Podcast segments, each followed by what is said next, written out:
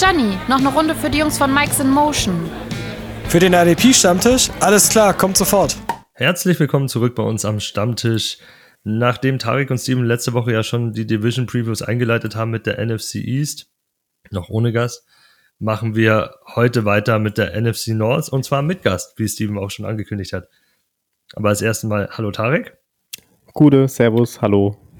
Und jetzt kommen wir zu unserem Gast. Wir freuen uns sehr, dass er da ist. Hi Sven. Moin, moin. Schön, dass du da bist. Äh, wir werden vielleicht ein paar Hörer haben, die kennen dich schon. Warst ja schon mal bei uns zu Gast, aber wir sind in letzter Zeit auch ein bisschen gewachsen, was sehr toll ist. Vielen Dank dafür. Stell dich mal denen vor, die dich vielleicht noch nicht kennen und ähm, wo sie dir folgen können, was sie bei dir so an Content kriegen. Oh. Ja. Ja, ich bin der Sven, Sven Schür. Ich ähm, bin freier Sportjournalist, arbeite unter anderem für die Neue Osnabrücker Zeitung. Und die meisten kennen mich vielleicht äh, von Twitter. Äh, unter adschür86 bin ich da aktiv, mal mehr, mal weniger Vikings-Fan und ähm, ja, war auch schon in den einen oder anderen Podcast zu Gast, wie ihr gesagt habt, bei euch. Beim Saturday Kickoff Podcast habe ich die Offensive Line äh, Rookies gescoutet. Genau, und so treibe ich mich überall mal rum und tauche da und da mal auf. ja, die Folgen sind immer toll, weil ich finde, O-Line ist eine ganz schwierige Sache zu scouten. Also ich, ich, wir schauen ja auch jedes Jahr Tape, defensive Seite zwar, aber ich glaube, jeder von uns auch mal so für sich allein auch Offense und auch O-Liner, weil man will ja auch selber so schauen, was kommt da rein in den Draft. Man will das ja auch bewerten können. Wo werden die Leute gezogen? Aber O-Line finde ich, finde ich schwierig, mhm. speziell Tackle. Boah, es ist extrem. Also die, die, letzten Male, wenn ich mir die Jets-Picks so angeschaut habe, ne, O-Line-Picks halt auch, habe ich das Tape gesehen und dachte mir immer so, ja, sieht jetzt gut aus, könnte aber auch schlecht sein. Ich könnte jetzt gerade nichts gefühlt dazu sagen. Ja, es ist nicht ohne, das stimmt. Also ich würde mich da auch auf keinen Fall als Experten schon bezeichnen. Man lernt ja jedes Jahr dazu im Prinzip im Scouting-Prozess und ja, äh, schaut viel, schaut viel Leuten zu, die selber O-Liner äh, bewerten. Und so kommt, kriegt man dann irgendwann den Dreh raus, aber da bin ich auch noch ganz, ganz äh, noch nicht sehr weit, sage ich mal so, auch wenn ich ähm, mir die meiste Mühe gebe. Nee, ich, also ich finde, du machst es sehr gut und das äh, kommt auch gut rüber. Also ich, ich mag die Folgen. Ich höre die Jungs allgemein gerne. Shoutout an Kiel auch, den ich am Samstag bei den Cowboys getroffen hatte. Ah ja, und Sarah auch, die, die war auch da. Ja, auf jeden Fall eine Hörempfehlung. Definitiv. Ja. Macht immer Spaß. Auch wenn viel, viel zu viele Hörer von uns die hören, weil ich aktuell in der Liga da bin, äh, Run to Canton Liga, also wo man auch College-Spieler draftet und ich werde grundsätzlich gesniped. Also die nehmen mir, das ist, die Liga startet. Tobi, hm? das musst du doch gewohnt sein mittlerweile, oder? Ja, nein, aber diesmal sind es ja nicht, weil ich irgendwas sage. Das ist, ich bin es gewohnt, wenn die, wenn die die IDP-Spieler wegnehmen, weil wir darüber reden. Das stört mich nicht. Aber weißt du, oder wisst ihr, es war so, zwei Tage bevor dieser Draft beginnt. Ich habe mir einen Monat lang da hier einen Aufriss gemacht und einen riesen äh, Board gebaut, weil man da auch die College-Spieler mitdraftet, auch bis Freshmen und sowas alles. Ja, ja, und zwei Tage mhm. bevor es losgeht, kommt bei denen die Quarterback-Folge raus. Danke dafür. Keine Chance gehabt, einen von den richtig guten, guten abzukriegen. Das war, die wurden, ab der zweiten Runde ging es los, dass da, dass die ganzen College Quarterbacks vom Board geflogen sind und ich habe mir so gedacht, oh Gott, nein. Hilfe.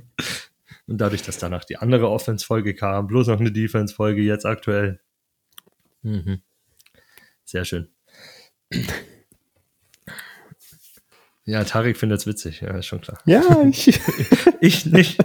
Man macht sich da Ends die Arbeit und die anderen hören sich Saturday Kicker fahren und tschüss und die ganzen Spieler gehen vom Bord. Gemein. Ach, Tobi, bin mir sicher, du hast trotzdem ein sehr gutes Team noch irgendwie zusammengekriegt. Ich glaube, mein NFL-Team ist dabei. besser. Das Problem ist, ich habe an 16 gepickt oder 15 und da waren halt keine Quarterbacks mehr da. Das heißt, ich habe ein Team ohne Quarterbacks, also zumindest so eine gute. Sie sind überbewertet. Brauchen wir nicht. Ja, die machen auch keine Punkte in Fantasy. Pflaume. Ja. Gut, hör mal auf, von irgendwelchen Fantasy-Ligen zu reden, weil das Sven denkt sich auch, was mache ich jetzt hier?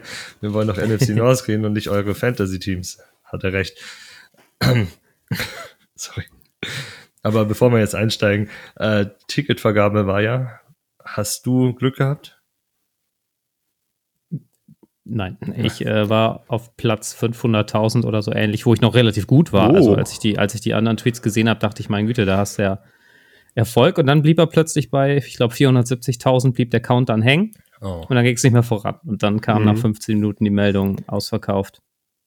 Tja, Ja. Ich, ich, ich wollte gerade schon sagen, hey, 500.000, hey. Also ich bin da irgendwo bei 1,3 Millionen rumgedümpelt, noch ein bisschen weiter hinten. Und ich, ich habe mir mal den Spaß erlaubt. Ich bin einfach mal drin geblieben in der Queue, weil irgendwann lief es ja wieder voran. Ja. Und so um, um 13.45 war ich dann an der Reihe und es hieß, es gab keine Karten mehr. Ich war schon enttäuscht. Ich dachte schon so, jetzt wo es immer noch weiterläuft, haben sie noch mal das Stadion umgebaut oder was weiß ich. Nein, also es ist, es ist ja verrückt, was da für ein Andrang, Andrang war. Ne? Also Ja, man, ich man dachte, let letztes Jahr war ja schon heftig mit 700.000 irgendwo, aber jetzt, boah, heftig. Irgendwie hat man ja gedacht, dass das vielleicht weniger wird nach dem letzten Jahr, weil das sind so, jetzt sind es zwei Spiele und es ist halt nicht so mehr dieses erste Mal. Aber irgendwie halt gar nicht das Gegenteil. Ich, ich Nein, weiß nicht, ob sie sich einen Gefallen getan haben damit mit dem Codesystem, wie sie es jetzt eingeführt haben. vielleicht. Also ich kann mir vorstellen, dass es auch an Frankfurt liegt einfach. Ne? Mitten in Deutschland, da sind die Leute eher bereit hinzufahren als von Hamburg nach München. Vielleicht deswegen. Ja, auch ein guter Punkt, klar. Es Mhm. ist sehr zentral gelegen, stimmt schon. Ja, ja. Ja, schade, aber äh, ich werde zumindest trotzdem vor Ort sein. Tarek auch, der wohnt da, der muss. Ich, Sonst er weiß, aus der ja. Rausgezogen. Ist mir egal. Ich finde raus, wo du wohnst. Ich habe das doch schon gesagt, wo genau sogar. Du, du weißt Ja, es doch ich eigentlich. das nicht. Nee, ja. du, ich kenne mich in Frankfurt nicht aus. Ich setze Steven auf dich an, der findet dich. Der kommt daher, der hat seine, seine Leute in Frankfurt.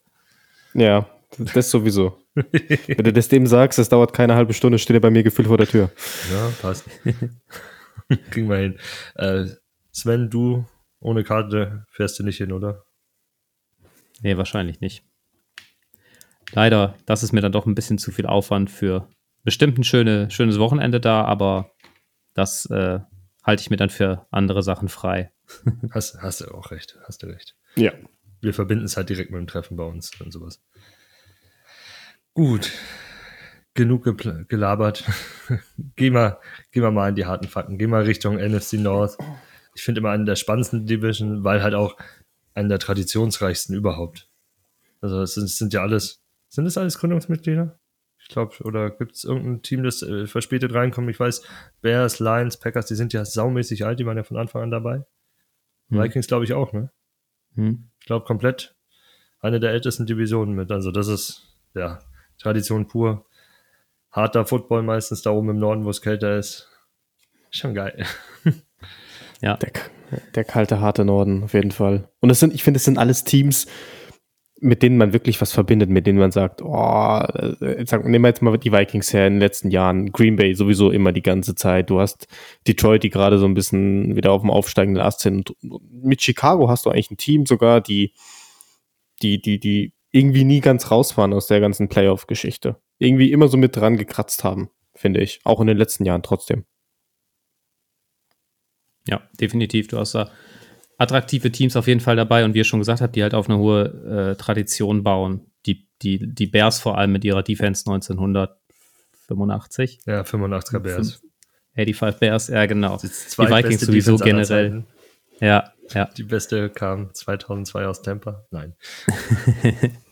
Die Packers sind die Packers. Ja. Und äh, ja, die, die, die Lions halt mit ihrem traditionellen Thanksgiving-Spiel und so, das ist schon, schon hat irgendwie immer, sorgt für mich immer für besondere Faszination auf jeden Fall, diese Division. Definitiv. Nicht nur, weil ich Vikings-Fan bin. Nee, definitiv. Ich, ich mag die auch und ich, ich schaue auch die Spiele sehr gerne. Äh, schaue auch ein bisschen vermehrt auf die Teams. Hat natürlich auch damit zu tun, weil die Buccaneers ja auch eine kleine Vergangenheit mit, den, mit dieser Division im Endeffekt haben, weil das ja die NFC Central mal war, als die Buccaneers am Anfang in die Liga gekommen sind. Oder nicht in, am Anfang, sondern irgendwie später dann nochmal. Also, wir haben sogar mal mit den ganzen vier Teams in der Division gesteckt. Komisch, kann man sich nicht Das war noch vorstellen. Das sind alles Zeiten, die kenne ich gar nicht, ey. Nee, die kennst du nicht. Nee. Die kennst du nicht. Das war bevor die Panthers und so dazugekommen sind. Verrückt. Mhm. Ja. Ist irgendwie ein bisschen unvorstellbar noch so ja. neue Teams, die wieder dazukommen. Ich weiß, man sieht es in, in, NBA, NHL etc. irgendwo immer wieder, ne? Aber in der NFL ist das irgendwie noch so komplett unvorstellbar für mich. Ja, oder in der Aber MLB. Ja. In der MLB ja, kommt MLB. ja jetzt was. Das ist ja auch also. Svens Gebiet hier, Baseball. Ja, genau. Twins. Gut, aber dann lass über die NFC North reden und nicht über, über Baseball. Können wir gerne später noch, wenn wir Zeit haben. aber kommen wir erstmal zum spannenden Part. Und äh, wir fangen, äh, wir gehen, glaube ich, nach Alphabet einfach durch, ne? Es ist, ja, wir fangen mit den Chicago Bears an. Da hat sich äh, nicht wirklich was verändert. Weiterhin 4-3er-Defense, ähm, Defensive Coordinator ist Alan Winters, aber im Endeffekt ist das mit Überflusssystem, was man von den Codes von früher her zum Beispiel kennt. ja, ich war persönlich ein bisschen überrascht. Ich habe gedacht, in der Free Agency oder im Draft wird in der D-Line ein bisschen mehr passieren. Ist irgendwie nicht. Uh, Sven, warst du auch überrascht? Ja, auf jeden Fall. Ähm, vielleicht ganz kurz, ich war gerade irritiert. DC ist Alan Williams, oder? Ja. Ach, nicht stimmt, aber nicht ja, Winters. Williams heißt der gute Mann. William. Ja. Vorname war richtig. Sorry. Peinlich. Ja. Ja, als ich mir die Kader dann angeguckt habe und man denkt ja dann so in der Free Agency, okay, jetzt müssten sie langsam mal was tun auf Defensive End, aber es kam einfach nichts. Also klar, man hat den Marcus Walker geholt von Tennessee, man hat Rasheem Green geholt fürs Houston, aber das war es dann im Prinzip auch schon mit den, mit den Edge-Rushern. Ähm, ja, also wie, wie die Line dann letztlich aussehen wird, da bin ich gespannt drauf. Ich hatte jetzt mal geschaut, also tatsächlich wäre ja die Marcus Walker letztes Jahr äh, Pressure Leader bei den Bears gewesen, wenn er da gespielt hätte. Also der, ja, ich muss gerade mal schauen, Pressure Leader war Travis Gibson, genau, ja. mit 30. Ja. Also, ähm, ja, da kam nicht viel. Es war nicht nur eine schlechte Run-Defense, sondern auch vor allem auch eine schlechte Pressure Rate, die die generiert haben. Ich hatte nochmal geschaut, 22,3 Prozent beim Four-Man-Rush, was dead last in, in der NFL ist. Und man musste halt was tun, aber auf Edge hat man halt einfach überhaupt nichts gemacht im Prinzip. Oder nicht den großen Splash-Move, den man sich erhofft hat obwohl man relativ viel Cap Space ja zur Verfügung hatte. Ähm, und man hat hauptsächlich sich um die Interior gekümmert, der Line, also mit äh, Javon Dexter und Zach Pickens zwei Spieler hoch gedraftet in Runde 2 und 3, hm, die jetzt neben Justin Jones dann wahrscheinlich oder hinter Justin Jones für Druck sorgen sollen. Nose Tackle Andrew Billings aus äh, Las Vegas geholt. Ja, so stellt sich die Line aus meiner Sicht auf. Also ich denke, Billings und Jones werden starten. Mhm. Äh, Interior und dann vielleicht noch Dexter oder Pickens. Wobei, nein, Quatsch. Ähm, wahrscheinlich die Marcus Walker auf Edge, den man ja auch nach innen ziehen kann, und Rasheem Green oder Travis Gibson. Ich, also ich, ich finde das total schwer zu beurteilen, wer da jetzt spielt. Klar, eine Rotation wird es sein, eine große. Aber man sagt ja auch selber, dass noch nachgebessert werden muss auf Edge. Hat zumindest Matt Überfluss äh, im vor Start des Trainingscamps, des Trainingcamps gesagt und ja, mal schauen, was da noch kommt. Ja, da bin, bin ich bei dir. Also man hört so ein paar Geschichten. Es gibt ja noch immer ein paar Free Agents wie einen Ngakwe, wie einen Clowny und sowas. Ich glaube schon, dass da noch was passiert in Chicago, weil da ist ja gar nichts gewesen. Äh, Tarek, jetzt für dich so, hast du, hast du eine, Eins, eine übergangsmäßige Eins auf Edge, die du sagen würdest, die gehe ich an, die möchte ich gern haben? Der einzige ist für mich Rasheem Green einfach, weil, also ich, ich bin mir sicher, dass er sehr wahrscheinlich Edge 1 sein wird. Ähm, er hat in Houston vor, vor zwei Jahren gute Zahlen gehabt. Ähm, ähm, ähm letztes Jahr hat er auch ein bisschen Probleme gehabt, glaube ich, mit Verletzungen. Ich bin mir gerade nicht genau sicher, ob es Verletzungsprobleme waren oder, oder was. Ne, letztes Jahr hat er sogar 16 Spiele gespielt, aber war einfach Leistungsprobleme. Okay. Ähm, dann so. Das Vorjahr war ja eigentlich ganz okay, wo er noch bei Seattle war, 21, so will ich sagen. Mhm. Und ich könnte mir vorstellen, dass er einfach so ein bisschen die tragende Rolle da übernehmen wird. Ich meine, du hast Gibson behalten, der letztes Jahr dein, dein tragender Mann war von den Zahlen her. Oder dein bester Mann letztendlich war von den Zahlen her. Also könnte ich mir vorstellen, dass die zwei irgendwie über Edge, wenn nicht sogar den, den, den, den ersten Part tragen können. Ja, du hast Walker noch, ähm, der von Tennessee dazugekommen ist, wo es noch ein bisschen unsicher ist.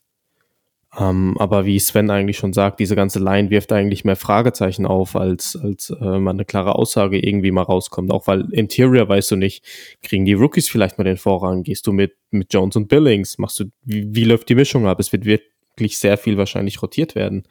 Und dasselbe sehe ich outside halt auch noch so. Ne? Du Du hast Green, Gibson, Walker. Ich denke, unter den drei wird's ausgemacht. Ähm, ich könnte mir vorstellen, dass du dir noch einen noch einen Edge irgendwie mit reinholst, ähm, der, der, der noch Free Agent ist, wie du sagst. Ein Gakwe ähm, ist noch so einer, ein Clowny ist noch auf dem Markt. Du hättest Matt Ioannidis beispielsweise. Ähm, also da musst du irgendwas noch gefühlt auf jeden Fall unternehmen. Äh, noch einen auf jeden Fall mit reinholen. Ähm, weil aktuell ist diese Line kein bisschen besser als die letztes Jahr, wie Sven gerade schön gesagt hat, von den Pressure-Zahlen. Ja, es sind nicht nur die Pressure-Zahlen, es ist auch die Blitz-Rate. Ich glaube, mit 18,2 habe ich gelesen, das ist auch so Bottom of the League, nicht ganz unten, aber 5, Nummer 25 nur und sie probieren eigentlich alles über Foreman Rush zu machen. Also 90-prozentige Foreman Front haben die gespielt. Das ist, ja, da, da wird nicht viel dahinter gemacht, weil auch, da kommen wir jetzt so auf Linebacker, ist eigentlich auch relativ klar, wie viel, wie gespielt wird. Und da haben sie zumindest mal ordentlich zugehauen in der Free Agency. Ja, sie haben sich ja äh, Tremaine Edmonds geholt, TJ Edwards. Dann haben sie noch Special Agent Jack Sanborn von letztem Jahr, der so reingekommen ist. Und du hast ja noch Noah Sewell geholt im, im Draft. Also du hast dich auch noch mit verstärkt. Ähm, wo ich jetzt eigentlich gesagt hätte, und Dylan Cole hast du auch noch geholt von Tennessee, sehe ich noch. Ja, also fast, fast zwei Mann zu viel geholt, meiner Meinung nach. Ähm, weil ich so ein bisschen Jack Sanborn Aktien habe, gehofft habe, dass da was geht. Nein, ähm, es, es, es, war nötig auf jeden Fall, dass sie was machen, dass sie was reinholen und ähm, haben da gut Geld hingelegt auf jeden Fall, weil sie vielleicht auch gemerkt haben, Edge können wir das Geld nicht ausgeben, kriegen wir vielleicht nicht das, was wir wollten, dann holen wir uns halt einfach das, was wir auf Linebacker dahinter haben wollten, um dahinter halt dicht zu machen. So ein bisschen gesagt mal, ja. Ja, Eberfluss setzt ja traditionell schon fast auf starke Linebacker, weil ist ja selber Linebacker-Coach gewesen. Hat, hast mit Rokon Smith und, und Nicholas Morrow natürlich zwei verloren. Äh, Nicholas Morrow war Snap-Leader und Tackle-Leader. Ja, ich sag mal so, aus, aus Analytics-Perspektive ist es ja jetzt nicht das Sinnvollste, in Linebacker viel Geld zu investieren, aber das ist schon, schon irgendwie eine geile Paarung da in der Mitte mit Edwards und äh, Edmonds. Ähm, Edwards hat letztes Jahr 135 Tackle und hat eigentlich seine Tackle-Zahlen jedes Jahr gesteigert wenn ich es jetzt richtig gesehen habe, was so die, die Experten sagen, wird er wohl eher den, den äh, Weakside, den Will Linebacker geben und Tremaine Edmonds den Mike. Ja, und Tremaine Edmonds hat seit seiner Rookie-Saison, hatte ich gesehen, nie weniger als 90 Tackles gemacht. Also das, das ist schon, schon wirklich stark. Bin gespannt, ob man da viel dann in, mit drei Linebackern spielt und eben Sanborn als, als Sam-Linebacker da drauf stellt. Mal gucken. Ist natürlich jetzt noch, äh, er elaboriert ja noch an einer Knöchelverletzung mhm. ähm, und ist noch nicht sicher, ob er wieder zurück ist. Ja, seine Production wird trotzdem runtergehen, so oder so gehe ich jetzt mal davon aus. Also wenn ja. du zwei solche Superstars da vor, vor dir hast, das, äh, ja, Tut mir leid für dich, Tarek. ja, leider. Äh, ich, ich habe ihn mir mit reingenommen letztes Jahr im Draft, als die Gerüchte mit äh, Roquan Smith aufkamen, als er das Training Camp so ein bisschen geholdet hat. Ja. Da dachte ich mir so, ja, komm, da könntest du doch was mitnehmen, vielleicht geht da schon was. Kam ein bisschen später in der Season. Aber wie du sagst, die werden ich, wieder ich, großteils zwei Linebacker, oft mal drei Linebacker spielen. Ne? Also sie haben 64% zwei Linebacker gestellt gehabt letztes Jahr und 34% drei Linebacker. Ähm, also, wie du sagst, Jack Sanborn über die Sam-Position könnte echt gut sein. Ähm, und ich sehe es so wie du, Sven. Ich sehe äh, Edmonds auf Mike und Edwards auf Will in der Box. Schön. Na, an der Linie zum Tackle sammeln. Ah, ich habe immer gehofft, dass Edmonds diese Rolle kriegt. ich glaube, der könnte mit seiner Physis und Athletik, da die er mitbringt, mehr an Schaden anrichten da, aber klar, das Skillset ist natürlich auch toll, um sich da mal in Coverage für mehr droppen zu lassen. Er kann auch mit Titans mitgehen, aufgrund von der Athletik und allem. Schon spannend. Und hat es mit den drei Linebacker-Sets, habe ich auch gesehen, mit den 34 Prozent. Nur mir ist da ein Name ins Auge gestochen. Ah, der Herr Sewell, den haben sie ja nicht umsonst gedraftet. Der Junge, also wir haben ja drüber geredet, er ist jetzt nicht unbedingt der intelligenteste Spieler und er hat, also zumindest Spielintelligenz, also hat nicht so gewirkt und, und oftmals ein bisschen spät dran bei bestimmten Sachen, aber halt so klare Aufgaben wie hier Fass, schnappt ihr den, schnappt ihr den Quarterback so oder, oder stoppt den Lauf hinter der Line. Das bringt er ja halt mit. Ne? Der, der, der Junge ist schon etwas größer, etwas breiter und dafür hat er eigentlich auch ganz gut Speed. Und Downhill Speed bisher, also Downhill ist er schnell unterwegs daher. Könnte ich mir dann vorstellen, dass der da so Sun, Sunburn ordentlich an Snaps auch klauen könnte. Was wird sich im das, Trainingscamp natürlich zeigen.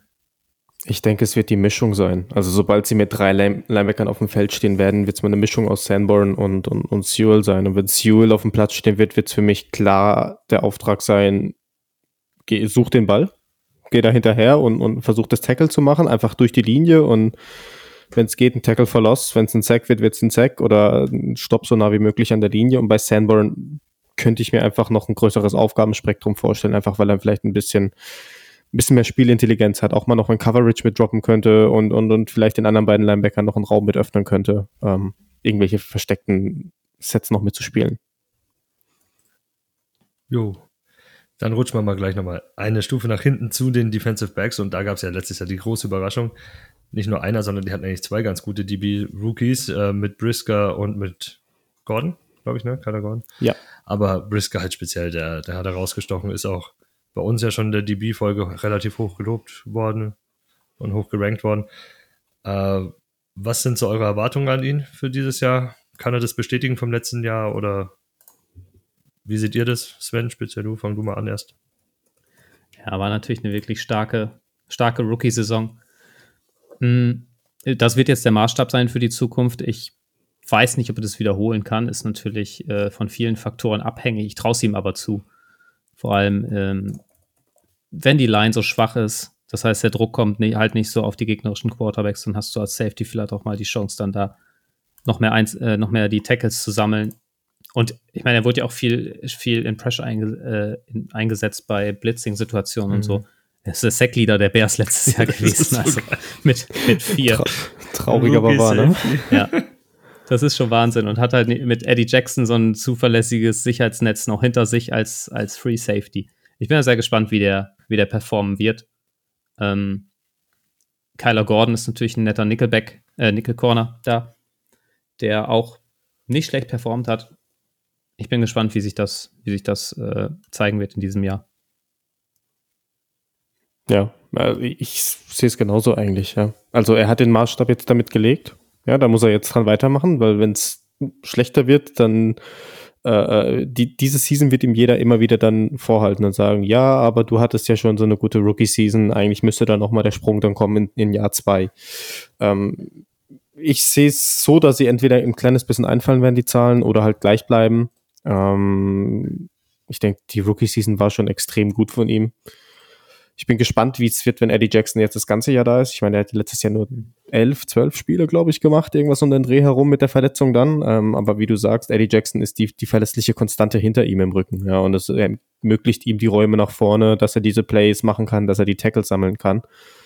Ähm, genau, und Gordon auf Nickel ist, ist, ist sehr, sehr sicher. Vor allem, sie haben ja auch äh, die meisten Sets mit drei Cornerbacks gespielt, über 50 Prozent der Zeit und mit zwei, ähm, mit zwei Safeties und ähm, das wird auch wieder weiterhin so sein. Ja, und deswegen weißt du, dass Nickelback auf Kyle, für Kyler Gordon recht sicher ist, die Position. Ich meine, letztes Jahr 827 Snaps. Es wird sich so um den Dreh wieder, glaube ich, einpendeln. Ja, bin ich vollkommen bei euch. Ich glaube auch, also ich weiß nicht, ob sich Brisker steigern wird. Das glaube ich auch. Also es waren natürlich viele, viele Tackle-Möglichkeiten für ihn da. Das könnte sich aufgrund des Linebacker-Duos natürlich schon ein bisschen ändern, aber vielleicht wiederum wird er noch mal ein bisschen mehr in, oder weiterhin so in den Pass Rush eingesetzt, weil es da ja ein bisschen fehlt und kann da noch mehr produzieren mit mehr Erfahrung und einem Jahr mehr NFL Athletic Camp und äh, NFL Therapie hinter sich. Das macht natürlich auch noch mal was aus. Äh, seht ihr noch andere Defensive Backs, die irgendwie interessant sind oder mal sonst halt klassische Outside Corner, ne?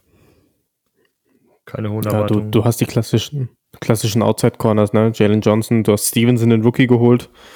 Klassische Outside. Ähm, auch mal gespannt, wie viel Snaps er direkt sehen wird oder was, was Kindle da noch haben wird. Ähm, aber ist jetzt nichts, wo ich sage, will ich unbedingt haben.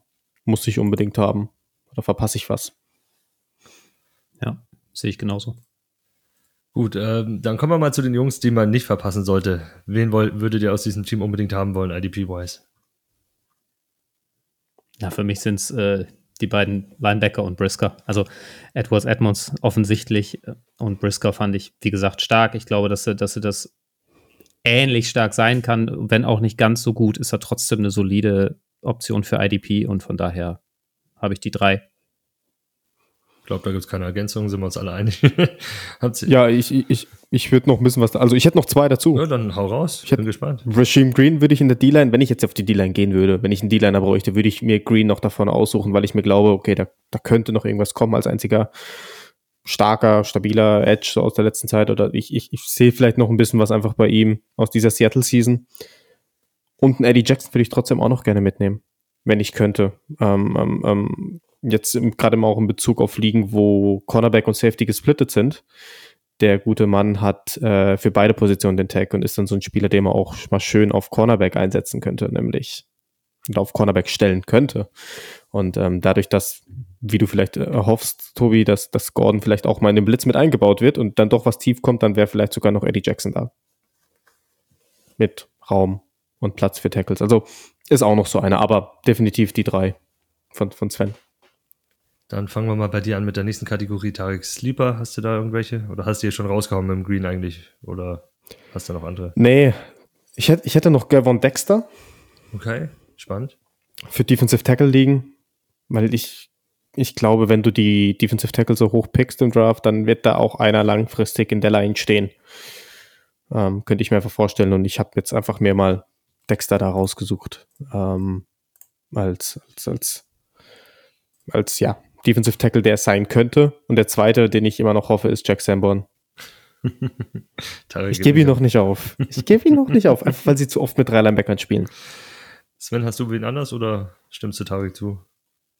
Also ich habe, ich glaube, das zählt nicht dazu. Ich habe mir spontan Kyler Gordon aufgeschrieben, Doch. aber ob der noch ein Sleeper gilt. Ste steht bei mir aber auch da, muss ich gestehen, weil ja. ich habe sonst nicht viel anderes gefunden. Ja.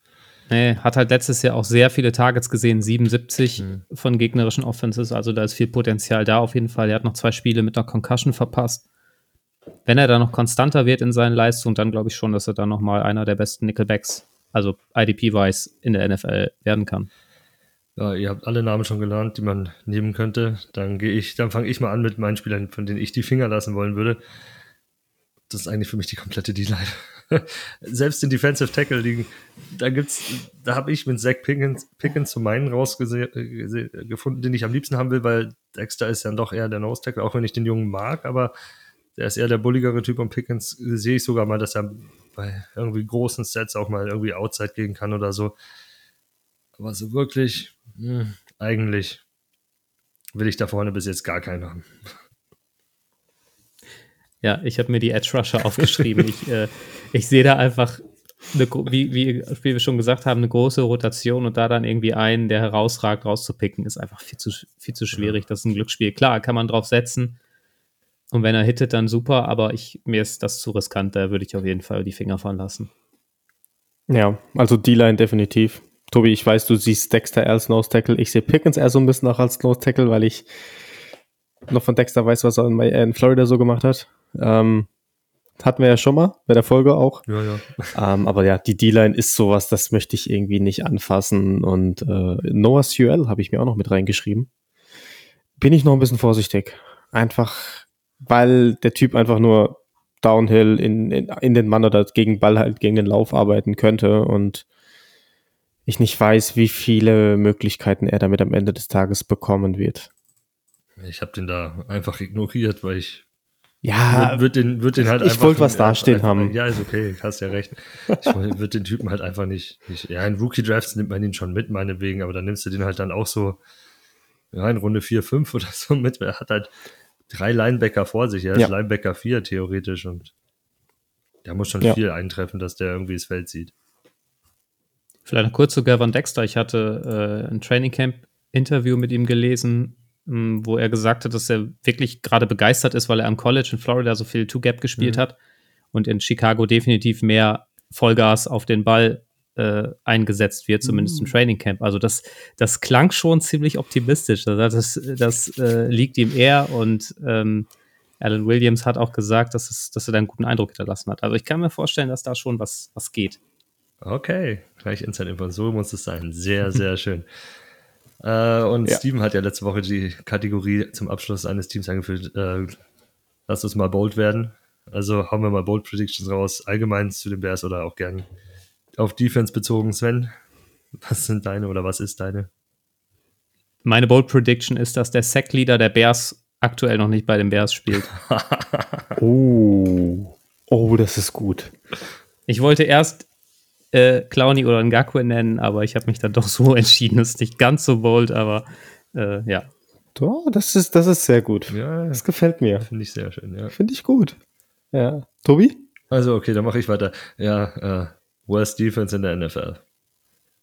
Ganz einfach. Das, ich weiß nicht, wie bold das ist, aber für mich die schlechteste Defense der Liga. Also ganz ehrlich, ja, schön und gut, dass du die Linebacker hast, aber ich schaue mir die Outside aber der ganzen an. Liga? Ja, der ganzen Liga. Also ich, ich schaue mir. Sicher? ja, sicher. ich, ich schaue mir die Outside Corner an, denke mir so, boah, da ist jetzt auch nicht so was da, was, was mir jetzt Angst macht. Und ähm, dann schaue ich auch auf die eigenen Teams in der Division, gegen die die spielen müssen. Hm. Dann, dann zusätzlich die Safeties. Ja, die sind Safeties sind ganz nett, aber Safeties äh, allein gewinnen ja kein Spiel und auch nicht Linebacker. Also und, und die D-Line ist halt einfach, ich weiß nicht, wo der Druck herkommen soll. Und, und das macht einfach so viel aus in der NFL, wenn du keinen Druck erzeugen kannst und keine Elite Cornerbacks hast zusätzlich. Das ist halt mit das, die schlechteste Kombination, die du, glaube ich, in der Defense liefern kannst. Daher, ja. Ja, schwierig. Aber okay. Ist bold. Also ich habe ich hab mhm. ja letztes Jahr, äh, letztes Jahr, letzte Woche schon drei immer gemacht pro Team. Also ich habe das mal fortgeführt.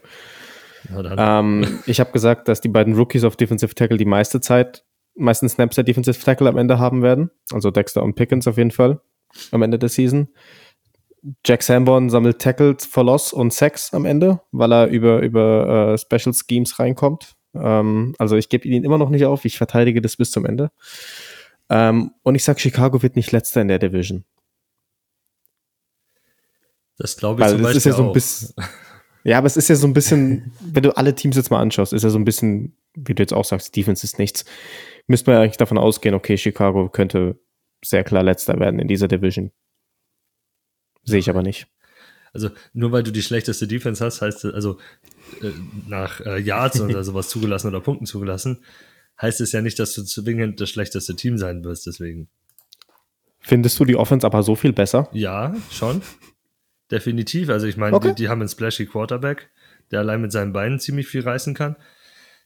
Die haben auch Receiver gut was getan. Äh, daher, ich glaube schon, dass die ordentlich Punkte auflegen ja. können und du kannst dann schon mal dementsprechend Spiele gewinnen. Auch wenn deine Defense nicht so gut ausschaut. Die Line ist gut, die Offensive Line der Bears ja. ist auf jeden Fall besser als letztes ja, das Jahr. Das kommt noch dazu. Das könnte spannend werden. Es gibt da so ein anderes Team in der Liga, in das ich weniger Vertrauen habe. Komm, glaub, komm aber jetzt gleich. noch nicht dazu. Da warten wir noch. Schauen wir mal, welches es ist, aber jetzt erwartet. Das nächste ist es zumindest schon mal nicht, äh, weil wir ja nach dem Alphabet vorgehen. Kommen jetzt die Detroit Lions. Was denn? Ja, das nächste ist es halt wirklich nicht. Das ja. ja das Gegenteil. äh, Detroit Lions, auch keine großen Veränderungen. Äh, Aaron Glenn ist weiter der DC, das, was wir letztes Jahr gesehen haben, wenn wir dieses Jahr auch wieder sehen. Vom Scheme her, äh, ja, Spannende wird sein, äh, was, was sind die Erwartungen an Aiden Hutchinson? Solides erstes Jahr, würde ich sagen. Hat schon, das bestätigt so ein bisschen, warum er ihn so hochgenommen hat. Er hat es äh, in Plays gezeigt, also in manchen Spielen gezeigt. Er war jetzt nicht der konstanteste, fand ich. Aber Sven, was, was erwartest du in Jahr 2? Erwartest du einen großen Sprung? Wird er konstanter? Was können wir erwarten? Also einen großen Sprung zu erwarten wäre, glaube ich, ziemlich unfair, weil das war ja schon wirklich wirklich stark, was er, zu, was er zumindest an Production hatte. Ich meine, er wurde auch sehr viel eingesetzt, hat sehr viel Snaps gesehen. Mhm. Ähm, ist einer von nur drei Rookies, die mehr als 50 Pressures in ihrer ersten Saison ge, ge, äh, generiert haben. Ich glaube, nur Bosa und Parsons waren, waren besser. Und klar, er, das sieht alles gut aus. Ich hatte aber schon das Gefühl, dass er also im Scouting-Prozess hatte ich schon so das Gefühl, dass er geht, kommt halt viel über seinen Motor, über seinen Effort.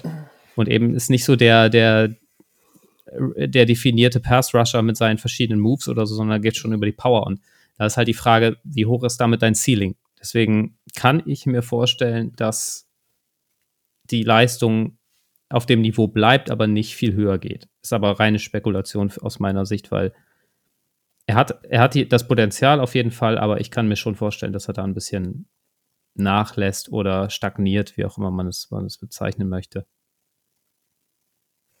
Tarek? Ja, also erste Season war schon mal sehr, sehr stark. Ne? Das muss man ja mal so sagen. Ähm, ich glaube, sein Vorteil ist einfach, dass die Line im Großen und Ganzen ja komplett fast zusammengeblieben ist. Das heißt, du bist eingespielter. Ähm, und wir, wir haben jetzt noch das zweite Jahr von ihm. Ja. Er wird wahrscheinlich noch mal ein bisschen was gemacht haben jetzt in der Offseason, auch massetechnisch vielleicht ein bisschen. Ähm, er, er, wird vielleicht sein Skillset überarbeitet haben, weil ich stimme dir dazu, Sven, für ihn geht viel über den Motor. Äh, das ist so, ne, das ist einer, der, der sieht man auch in den Snap-Zahlen, über 900 Snaps, der, der kann Snap für Snap für Snap spielen und Gas geben. Ähm, ich glaube aber einfach, dass er noch Double Digits auf jeden Fall knacken wird. Also letztes Jahr waren es ja neuneinhalb, er war ja knapp dran.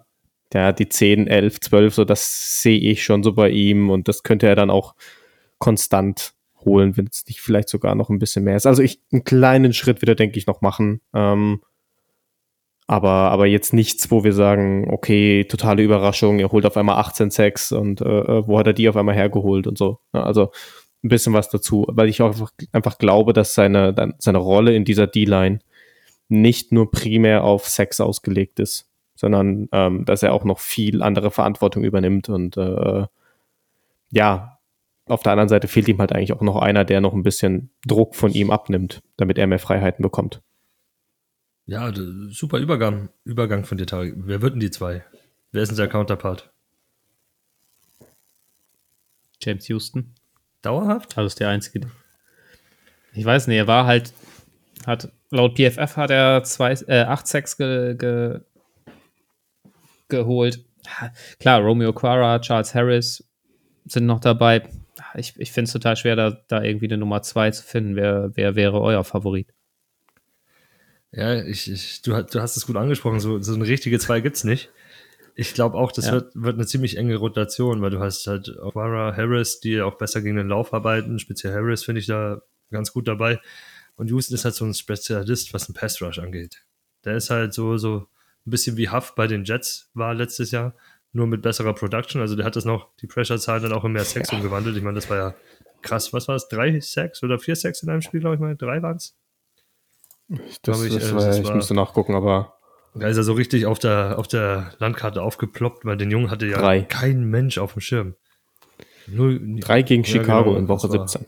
Ah, ja, ja. Er hat es warm gemacht auf einmal und dann war der Junge da und dann hat er auch weiter Sex ja, das, produziert, das, äh, aber das macht er mit relativ wenig Snaps und ja. Ja, das, das, hat er ja seitdem er in Woche 12 erstmal eingesetzt wurde, ne? Woche 12, erster Einsatz, zwei Sack, ein Sack, ein, ein durchgehend. Ja? Jedes Spiel nur noch Sex gesammelt. Aber, ja, aber was, Situational Player. Ja, genau, Situational Player. Deswegen glaube ich auch nicht, dass sie es groß verändert werden. Natürlich wird er irgendwie mehr Snaps sehen und andere Leute ein bisschen weniger, aber ich glaube nicht, dass die, keine Ahnung, um, um 10, 15 Prozent mehr werden, die Snaps. Das kann ich mir jetzt halt einfach nicht so, ja. nicht so vorstellen. Also, ich habe so ein bisschen, also ich sehe es auch so, klare Rotation dahinter. Also Hutchinson wird, denke ich, doppelt so viele Snaps wie die N2 am Ende des Tages haben. Ähm, einfach weil ich da so viel Rotation sehe. Du hattest einen Kominski, der letztes Jahr über 500 Snaps gesehen hat. Ähm, du hattest äh, Josh Paschal, den du geholt hast im Draft letztes Jahr, letztes Jahr. in Runde 2, genau. Äh, du hast die Okwawa-Brüder beide noch. Und ich persönlich sehe vielleicht noch eher Romeo Okwawa mit den zweitmeisten Snaps am, am Ende rausgehen, ja, aber ähm, es wird eng sein. Paschal wird seine Snaps sehen. Deswegen, du hast ihn in Runde 2 genommen. Ja, das musst du auch noch ein bisschen mit, mit rauskriegen, ob es das wert war. Du hast beide Aquara, du weißt, was Romeo Aquara auch eigentlich kann. Ähm, Kominski war solide letztes Jahr. Ja, ich denke, die, die Rotation ist da vorprogrammiert. Ja, hört sich sehr danach an. Also ähnlich wie letztes Jahr. Hutchinson so der, der Star des Ganzen. Noch abzuschließen zu ihm, meine Vor allem, Meinung zu ihm, äh, ich glaube nicht, dass wir viel mehr Big Plays sehen werden, äh, weil ich finde, die hat er auch, die meisten hat er in, in wenigen Spielen erzielt. Aber ich glaube, seine Tackle-Zahlen Tackle werden höher gehen, vielleicht auch Tackle verlost. Also er wird konstanter werden in seiner Leistung. Aber ich weiß nicht, ob da mehr, was Big Plays angeht, drauf auf dem Statboard rüberkommt. Kann ich mir nicht vorstellen. Ja. Ja. ja. Was ich noch gerade dazu sagen wollte, was ich noch gesehen habe, weil wir gerade überlegen, wer könnte Edge 2, 3, 4 sein. Könnten ja auch mal drei oder vier oder fünf auf dem Platz stehen, ne? so eine richtige NASCAR-Formation, weil sie haben letztes Jahr 15% ihrer Snaps in der D-Line so gespielt, ne? Mit keinem Defensive Tackle und nur Edges. Also, wenn du so viele hast, wo du nicht weißt, wohin damit, würde sich das auch das ein oder andere Mal mit anbieten, ne? Ja. Auf jeden Fall. Und dass wir so über so viele Edge 2, potenzielle Edge 2 sprechen, spricht ja auch für die Tiefe. Also ist jetzt nicht die High-End-Qualität, aber schon ja alles, wie Tarek gerade gesagt hat, solide Spieler. Von daher kann man das schon, schon, macht Sinn, das mal zu versuchen. Ja, nicht schön für IDP, aber toll für die Lions selber. Ja. Das ist eine richtig schöne Geschichte. Was toll für IDP war, äh, war Jack Campbell in der ersten Runde. Zumindest hat uns alle gefreut, dass irgendwie ein, im Nachhinein ein Linebacker wirklich relevant gezogen wurde. Der Rest dann doch eher so hinten dran ab Runde drei erst leider. Das hat uns gefreut. Was uns nicht so gefreut hat, war der Free Agent Move davor. Das hat, glaube ich, jeder im Podcast mitgekriegt, dass Thor weiterhin im Team ist.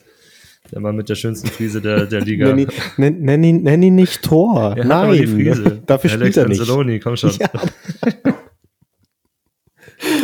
Wenn er wenigstens so spielen würde, weißt du, dann, dann wäre das was anderes. dann, dann würde ich ja nichts sagen, aber Okay, so ist nicht. ein Haardouble. Ist okay. Ja, sein Haardouble. Also er ist nicht der Stunt-Double. Das klingt schon besser. Das macht Hainsworth selber. Er, er stellt nur die Haare zur Verfügung. Das, das Stunt-Double äh, wird Jack Campbells Freundin, wenn ihr es gesehen habt auf Twitter, das Video, ähm, wie sie ihn hier auf dem, auf dem See weggetackelt hat. Okay. Nein. Habt ihr, hast, habt ihr das Video nicht gesehen? Nein! Er, er war hier jetzt im Urlaub mit seiner Discord. Freundin. Übrigens hier nochmal da, der Shoutout kommt in den Discord. Ja, er, er, war, er war im Urlaub mit seiner Freundin und ist hier auf so Wasserski gefahren, hinterm Boot halt her und sie ist vom Boot hinten weggesprungen und hat ihn umgetackelt. Ja, Leute aus Iowa sind nicht Deswegen. ganz normal, glaube ich. Haben die Coaches bestimmt gerne gesehen, sowas. ja. Heirate die. Die ist gut für deine Karriere. Ja. Deswegen, nee. Äh, Egal, zurück zum Thema. Äh, äh, egal. Äh, ja, Anzalone ist noch da, ne? Ähm, was machen wir damit? Wer, wer verliert darunter unter dem Ganzen? Malcolm Rodriguez, der ist halt raus. Richtig. Ja, Ja. ja. Also hatte Leider. ich auch lange überlegt, in Saloni bin ich auch kein Fan von, aber es scheint wohl ein Coaches Darling zu sein, ne? Also sehr, ja, bei denen hoch im Kurs. Und wenn du, wenn du einen Campbell in der Runde 1 ziehst, dann, dann spielt er auch. Die sagen natürlich jetzt, ich hatte es auch noch mal gelesen, so ein Minicamp-Report oder so, wo sie sagen, ja, die Position 2 ist offen. Das ist ein Dreikampf mit Michael Rodriguez und Derek Barnes, aber das kann ich mir nicht vorstellen. Also mit dem Draft ähm, Stock wird der, wird der starten. Vielleicht nicht direkt in Woche 1, aber im Laufe der Saison auf jeden Fall. Ja, definitiv. Ja, doch. Ich meine, Rodrigo hat sich ja auch zu so einem kleinen Liebling letztes Jahr hochgespielt, ja, im Camp, wenn man hat noch so ein bisschen mitverfolgt hat, wie auch die Coaches gesagt haben, es ist mir egal, wo du letztendlich herkommst, wenn du hier im Training Camp dir den, den A aufreißt, äh, dann kriegst du deine Chance, was er auch bekommen hat. Aber jetzt hast du halt nochmal so ein Kaliber vor die Nase gesetzt bekommen und ich weiß nicht, was sie an Anzaloni finden. Ich, ich glaube, Christoph hat letztes Jahr gesagt, oder nicht letztes Jahr, äh, als die Free Agent Folge war, der hat irgendwas von Dan Campbell. Mit Sicherheit. Der weiß irgendwas über den. Und das ist der einzige Grund, weshalb der noch im Team ist, für, den, für das Geld. Ja, Nee, ähm, es ist, Anzaloni wird die zwei. also ich glaube, Anzalone ist dieses Jahr noch die Eins. Weil ich, Campbell wird nicht direkt die Eins übernehmen. Das kann ich mir nicht vorstellen. Man hat ja auch gesehen, Rodriguez, so gern wie ihn alle mochten, äh, Richtung Ende der Saison haben ja seine Snaps schon, sind ja schon runtergegangen. Der war immer weniger auf dem Platz und alles. Also Ja. er konnte das Vertrauen nicht ganz bestätigen. Sonst nimmst du auch nicht in der ersten Runde einen Linebacker, wenn du davon überzeugt bist, dass du eine sichere Zwei hast. Campbell wird bestimmt auf Dauer die Eins sein, aber Anzalone ist jetzt erstmal da. Der wird drei Jahre bezahlt, also zumindest zwei davon. Dann kannst du irgendwann raus in Jahr drei normalerweise und ja, das, das hat dazu wohl zu Zufriedenheit. Wie siehst du die Rollenverteilung? Ich glaube, Anzalone darf mehr Wen, Downhill wen siehst du erstmal wo starten? Anzalone soll Okay. wohl, da, da habe ich ein bisschen was im äh, so Camp Reports gelesen. Da hieß es, da hat Anzalone bisher geredet darüber, er darf ein bisschen mehr Downhill agieren, soll mehr Tackle for Loss und so produzieren. Also ja, er mag seine neue Rolle. Du, du, du willst mir jetzt nicht sagen, dass Alex Anzalone Fantasy relevant werden könnte. Doch, Hui, hey. ja, doch, Das wird ja noch hart heute, hey. Ei, ei, ei. ja. Verrückt. Schätzungs schätzungsweise nee, würde aber letztendlich dafür halt sprechen. Und, und Mike wird dann ja, vermutlich. Würde dafür sprechen und dann so, ein, so, eine kleine Rotation zu haben, mit Rodrigo ab und zu auf Will reinzuschieben und Anzaloni mal eine Pause zu geben und Campbell auf Mike zu haben. Hast du Rodrigo auch in irgendwelchen Ligen, weil du ihn jetzt unbedingt Snaps verschaffen Nein. willst? nein, aber nein. Sagen wir es mal so, es ist dieses, dieses Nichtverständnis für Anzaloni. Ja, das haben wir alle seit, seit ein paar Jahren, das stimmt. Ja. Gut, dann haben wir die Linebacker abgehandelt. Außer findet ihr noch irgendeinen, der, der da reinkommen könnte, irgendwie Snaps klauen könnte? Nee, das ist schön.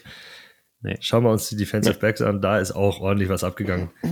Und zwar in der Free Agency Chauncey Gardner Johnson geholt und im Draft dann in der zweiten Runde den vielleicht spannendsten Safety oder Safety Nickel Corner Hybriden geholt mit Brian Branch von Alabama.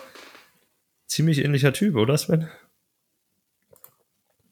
Ja, auf jeden Fall. Ich bin gespannt, ich bin sehr gespannt, wie er eingesetzt wird, weil auch da alles, was man aus dem Camp hört, ist, äh, Kirby Joseph und Tracy Walker scheinen gesetzt zu sein auf Safety. Habe ich zumindest heute nochmal gelesen. Da ging es da um, um die Rolle von Brian Branch, war auf The Athletic, guter Artikel. Ähm, und CJ Gardner Johnson kann ja auch Safety spielen. Äh, macht ja auch gerne diese hybride Rolle. Ich bin gespannt, wie er da eingesetzt wird. Äh, kann, ja, wie er schon gesagt hat, auch Nickel, Nickel Corner und Safety spielen, kann als Blitzer eingesetzt worden, werden. Vielleicht gehen sie da auch mal ein bisschen andere Packages oder so und es, also da, wenn das wirklich stimmt, dass Kirby Joseph und Tracy Walker die Starter sind, bin ich sehr gespannt, wo er seine Rolle findet dann, über kurz oder lang. Ähm, ja, auf Cornerback hat man natürlich auch viel getan. Ich bin gespannt. Tarek, hast du eine Idee? Ja. Also, ich, ich hatte die Idee und habe mir gedacht, sie könnten vielleicht mehr mit drei Safety spielen. So, dann habe ich mir die Zahlen von letztem Jahr angeschaut, dann habe ich gesehen, sie haben das zu 2% gespielt. Big Nickel, drei Safety Set. So. Dann habe ich geguckt, okay, sie haben zu 73% drei Cornerbacks und zwei Safeties gespielt. Ja. Dann dachte ich mir, okay, du hast Chauncey Gardner Johnson für ein Jahr geholt, du hast Brian Branch wohlgemerkt als Corner announced immer noch beim Draft. Das ist immer noch so der Knackpunkt, wo ich mir sage, der Kerl wird nicht auf Safety spielen, sonst hättest du den als Safety announced. Nee, du hast ihn als Corner announced und ich glaube, er wird erst mal im ersten Jahr die zweite Geige hinter Chauncey Gardner Johnson spielen, der ja auch nur den Einjahresvertrag hat. Ähm, ähm, die Safeties stehen mit Joseph und Walker. Gardner Johnson macht den Nickel und Brian Branch wird Jahr zwei Nickelback sehr wahrscheinlich übernehmen, könnte ich mir vorstellen. Oder sie haben sich halt für, für Branch entschieden, einfach weil er die Upside hätte. Du könntest, falls Joseph doch nicht funktioniert, ihn noch auf Safety schieben. So, und hättest sozusagen zwei Fliegen mit einer Klappe erstmal dir geholt. Sicherheit auf, auf Safety, falls da was nicht klappt. Oder beziehungsweise auch Tiefe für Verletzungen. Hm. Und falls alles klappt, hast du nach einem Jahr einen guten Ersatz für Chauncey Gardner Johnson. Ja, so sehe ich das auch. Also es, es, wirkt wie dieses Modell, was wir dieses Jahr relativ oft im Draft gesehen haben, auf Safety, egal ob auf Linebacker oder auch teilweise auch Defensive End. Die Jungs werden genommen, um ein Jahr eingearbeitet zu werden, weil danach äh, große Free Agents Moves antreten oder Leute, die Free Agency gehen. In dem Fall ist es halt John C. Gardner Johnson. Selbst wenn sie nächstes Jahr sich entscheiden, John C. Gardner Johnson zu verlängern, hast du ja noch immer die Möglichkeit, ihn auf, auf äh, Box Safety zu stellen und Tracy Walker äh, vielleicht aus dem Vertrag rauszuholen. Man weiß auch nicht, wie der von seiner Verletzung zurückkommt. Der hat sich ja letztes Jahr schwer verletzt gehabt. Branch ist so eine Sicher Sicherheit, kann bestimmt auch früh starten, ist sicherlich auch ein toller Special-Teamer von dem, was er mitbringt, glaube ich. Aber ja, für mich sind die, sind die drei Starter Joseph, Walker und, und John C. Gardner Johnson fürs Erste. Da bin ich bei euch. Ja, John C. Gardner Johnson ist wieder als Nickel. Ja, nicht so die Fantasy-Production wie in Philly dann vermutlich, aber gut. Schade. ja, es ist, klar, es ist schade. Also letztes Jahr war ja überragend für ihn, ne? bei, bei Philly die Situation. Es geht jetzt wieder wahrscheinlich so Richtung New Orleans-Zeit so ein bisschen mhm. zurück, wo er auch viel Nickel Fast gespielt hat. Ähm, ja, es ist ja sein, sein Ex-DB-Coach, der Aaron Glenn, der war DB-Coach bei den Saints, ist dann jetzt rüber und da DC, das ist natürlich eine eine relativ enge Verbindung. Da kann man anschauen, wie er äh, bei den Saints genutzt wurde. Da sieht man, wie er jetzt genutzt werden wird. Und das ist halt zum großen kann, Nickel. Kannst nur hoffen, dass trotzdem viele auf Nickel gehen wird, dass er da vielleicht das eine oder andere Tackling setzen ja, wenn kann. Wenn du dir jetzt die anderen Teams anschaust, wird. die sind ja nicht, nicht so schlechter besetzt. Also du hast dann gegen den DJ Moore vermutlich ja. öfters zu spielen oder gegen den Justin Jefferson. da ist so ein John. Gardner Johnson nicht so verkehrt. Würde ich sagen. Ja. Na, Könnte vielleicht noch was drum draus raus, äh, rauskommen. Mit rumspringen, ja. Gut, wer sind eure IDP-Stars? Fangen wir wieder unten beim Sven an, also unten. Für mich von der Kamera her. Ja, für mich sehr offensichtlich äh, Aiden Hutchinson. Also ich, ich, ich äh, sehe da niemanden sonst. Klar, Jack Campbell, wenn er einschlägt, aber Aiden Hutchinson ist für mich klar der IDP-Star der Liga, äh, des, des Teams. Check. Ja. Gut. Safe. Selber. Sehr schnell abgearbeitet. Haken dahinter setzen. Dann mache ich mit Sleeper weiter. Äh, meine, Im Endeffekt habe ich schon gesagt, er wird IDP-relevant, Alex Anzaloni.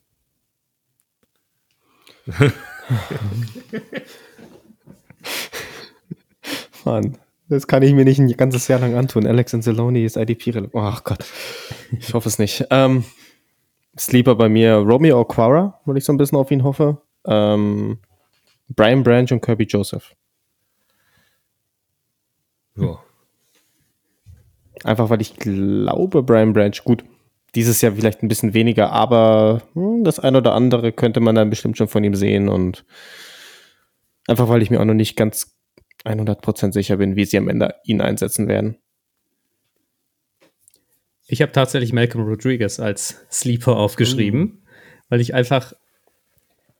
Wir haben schon oft genug gesehen, dass First-Round-Linebacker nicht funktionieren in der NFL. Und dann ist der Spot frei und Alex Anzalone, wir wissen alle, was wir von ihm halten. und dann ist der Weg frei. Nein, äh, also das ist vielleicht auch fällt schon fast eine Bold Prediction, aber ich kann mir schon vorstellen, dass das nicht alles reibungslos läuft mit Jack Campbell und äh, ja, auf Linebacker ist es halt nur mal so Next Man Up und dann definitiv könnte daraus was werden. Ja, gute Wahl. Ähm, dann Players to Avoid. Hast du einen, Tarek, von dem du die Finger lässt? Malcolm Rodriguez. Sven hat ja selber schon so gesagt, ähm, ist ja bold bei ihm. ja, Malcolm Rodriguez und Kirby Joseph habe ich da stehen. Also Kirby Joseph ist beides bei mir. Irgendwie so ein Sleeper, aber ich glaube irgendwie noch nicht so ganz, dass er Strong Safety spielen wird. Das glaube ich auch nicht. Also das wird, das wird Tracy Walker machen. Oder selbst, dass er irgendwo auf Safety da hinten rumtanzt. Sagen wir es mal so. Deswegen irgendwie, es könnte passieren und dann ist er der Sleeper. Aber irgendwie will ich es auch ein bisschen vermeiden, weil ich es nicht weiß. Sven, hast du wen? Alex Anceloni. ist das gut? Wir zerstören gegenseitig unsere eigenen Takes. Ja. Oh. ja. Daran sieht man, es ist nicht ja, abgesprochen. Ich, ich widerspreche mir da ja auch. Ne? Ich widerspreche mir da, weil ich eben in der Begründung sage, dass, dass, dass er eben von Campbell schnell in den Schatten gestellt ja, werden es, kann. Es ist alles theoretisch möglich. Aber wenn der nicht einstellt, also es hängt, ja, es hängt ganz viel einfach, ja. Ich, ich, es ist natürlich, natürlich äh, völlige Spekulation, aber ich bin halt kein Fan von ihm. Ja, das sind wir auch nicht. Sollten wir einen Fanclub aufmachen. der, der, der Anti-Alex ja, Anzalone Fanclub. Oder sowas. okay, äh, ich habe, ähm, oh, das ist vielleicht ein bisschen, äh, muss man dazu erklären. Ich habe John C. Gardner Johnson dastehen. Ähm, nicht wegen dem, er ist gut, aber ich glaube halt nicht, dass er die Produktion wieder bringen wird, die er letztes Jahr gebracht hat. Und sein, sein ADP ist einfach viel zu hoch dafür. Chauncey Gardner Johnson geht dir zu hoch für das, was er dir an Leistung bringen wird, glaube ich, jetzt in Detroit. Daher, in dem, also wo er geht, würde ich ihn nicht nehmen aktuell. Und das gleiche ist mit Houston auch. Houston ist ein spannender Spieler, aber der ist Boom or Bust. Der wird nicht weiterhin jedes Spiel einen Sack rauszaubern. Und selbst das, das sind halt dann auch nur sechs Punkte oder vielleicht sieben in, in Kombination mit einem Tackle oder sowas. Das ist ja auch nicht, worauf man bauen kann. Speziell, weil er in sehr vielen Dingen auch als Linebacker noch getaggt ist. Wo ich den aber gerne mitnehmen würde, ist im Bestball liegen. Also wenn jemand Defensive Bestball spielt, so einen Spieler nimmst du dir spät mit. Und das ist super. Wenn er dann so ein, so ein Freak-Spiel wieder hat, wo er 3-6 macht, dann gewinnt er dir halt einen Spieltag. Aber sonst, um konstant Leistung zu kriegen, will ich den Jungen nicht haben. Gut, schön. Passt. Danke. Dann, äh, Sven, du bist ja schon ein bisschen bold geworden mit Malcolm Rodriguez. Hast du sonst noch was bei deinen Bold Predictions? Ja, ich habe mir aufgeschrieben, äh, Jared Goff ist irgendwann im Laufe der Saison in der MVP-Conversation. Und das oh. und, und, ich habe mir extra aufgeschrieben, äh, kein Clickbait, also nicht irgendwie so ein, so ein sinnfreier Text, äh, der einen da lockt, sondern ich glaube schon, dass, dass die Offense der Lions gut funktionieren wird äh, mit der Line, mit, mit Jamil Gibbs als Waffe, Jameson Williams kommt zurück. Das Amon St. Brown hat das schon, also das, das könnte schon eine gute Offense werden, die auch mutig ist. Und ob es dann wird oder nicht, ist ja völlig egal, aber ich kann mir schon vorstellen, dass irgendeiner dieser Experten ihn dann, wenn er gute Zahlen auflegt, da mal in den, ins Gespräch bringt, sozusagen. Ist natürlich jetzt sehr schwammig, aber. Nein, ja. ich, ich, ich, ich, ich kann es mir das gut. Das ist, das ist, die ist echt gut, ja. ja Soll ich bitte, weitermachen, bitte. Tobi, oder willst du. du erst wieder? Okay. Detroit gewinnt die Division. Ähm, Romeo Quara wird auf jeden Fall Defensive End Nummer 2 sein am Ende des Tages. Und äh, Brian Branch wird Strong Safety. Meine Bold Prediction: Brian Branch wird kein Starter in Jahr 1. Und äh, Anzaloni wird die meisten Snaps auf Linebacker sehen. Tja. Ja, gut, die letzte ist ja. eigentlich, wenn man nach ja. mir geht, eh nicht bold, aber ja. gut. Dann wechseln wir mal nach Green Bay zu den Packers. Auch keine Veränderung im Scheme. Das ist weiterhin ihre hybride 3-4-Defense. Uh, Defensive Coordinator ist weiterhin Joe Barry. Und eigentlich gibt es auch gar nicht so viel Veränderung außenrum im Team, muss man sagen. Also vorne in der D-Line, äh, Rashan Gary kommt im Laufe der äh, Vorbereitung hoffentlich zurück. Und Lucas Fernandez ist da. Das sind die zwei großen Themen vorne die Frage, die mich am meisten interessiert, also da haben wir in vorherigen Folgen ja schon drüber geredet in, in der Crew, wie wird Van Ness eingesetzt? Sven, hast du da irgendwie schon was rauslesen können oder was sind deine, deine Vermutungen? Wo sehen wir ihn? Outside Linebacker, vorne in der Front oder ist ganz hybride? Ich sehe ihn schon als Outside Linebacker, aber ich denke, dass er in der ersten Saison auf jeden Fall hinter, hinter Gary und Preston Smith die zweite Geige, dritte Geige spielen wird ich, ich kann mir da nicht vorstellen, dass er sich da vor allem am Anfang signifikante Snaps erspielen kann, solange die vor ihm fit bleiben. Und wenn ich es richtig im Kopf habe, hat äh, Green Bay das ja früher auch schon gemacht. Aber Gary auch, der hat ja auch von Anfang an nicht, nicht äh, Starter gespielt. Also von daher kann ich mir das gut vorstellen, dass er erstmal erstmal ja, in die Rotation kommt, er einen hinteren Platz da einnimmt und äh, sich dann beweisen muss. Tarek stimmt zu. Ja. Okay. Ja, ich, ich, ich stimme komplett zu. Sehe ich auch so. Also ich denke, er wird gegen Ende des Jahres vielleicht den Spot übernehmen und Smith da den Rang ablaufen, aber vorher auch nicht. Vorher wird da nichts groß passieren und ähm, klar, je nachdem ist halt auch der Punkt, wie fit kommt Rashawn Gary zurück. Ähm, aber da gehen wir mal davon aus, dass er normal fit wieder zurückkommt und da weitermacht, wo er letztes Jahr aufgehört hat. Und ähm, ja. Ja, das beantwortet schon meine nächste Frage, die ich gehabt hätte. Was sind deine Erwartungen an, an Rashan Gary? Aber vielleicht hat es noch andere. Oder sieht was anderes. Ich glaube, dass das ein, ein Superstar Edge Rusher werden kann, wenn das nicht schon ist. Also ich meine, der ist Nummer drei in Pressures jetzt äh, in Green Bay gewesen, hat nur neun Spiele gemacht, beziehungsweise hat sich in Woche neun verletzt. Also das, das sagt ja im Prinzip alles. Ich glaube schon, dass der, dass der definitiv der beste Edge Rusher da mit Abstand werden kann in dem Team. Ja. Und es, und es wahrscheinlich ja. schon ist, nur es eben aus Verletzungsgründen noch nicht zeigen Also so, so da weitermachen, wo er letztes Jahr aufgehört hat, vor seiner Verletzung, ja. Glaube ich auch. Kommt sogar in sein, müsste jetzt sein Contract hier sein, also wird teuer für Green Bay dann werden. Spannende Geschichte, aber es, es ist ein toller Spieler, ja, definitiv. Und ich, hat, ich hatte nochmal nachgeschaut, bis Woche 9 war Green Bay auf Platz 2 in der NFL, was Pass-Rush-Snaps angeht, die in Pressures geendet sind. Oh. Und nach seiner Verletzung war Green Bay äh, Platz 28. Also, das sagt alles der Pass-Rush. Also, Ui. Rushan Gary ist der Pass-Rush der, der Packers. Okay.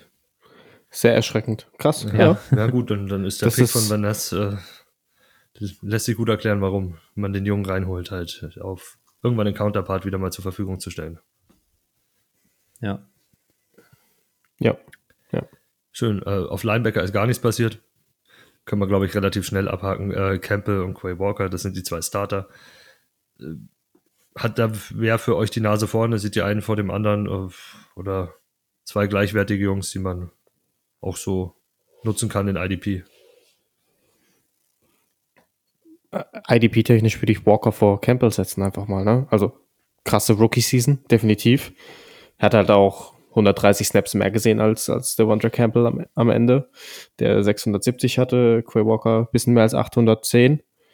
Ähm, und sie spielen halt zu, zu 81 Prozent mit zwei Linebackern, danach mit 17 Prozent ein Linebacker, also was anderes gibt's bei denen nicht, zwei oder einer, selten mal einer. Und wenn's der seltene Fall ist mit einem, dann wird's Quay Walker sein, glaube ich. Ähm, und, und wenn beide auf dem Feld stehen, Walker Richtung Box, Campbell Sicherheit. Ja, wird sich nichts ändern. So. Walker gibt dir mehr im Pass Rush.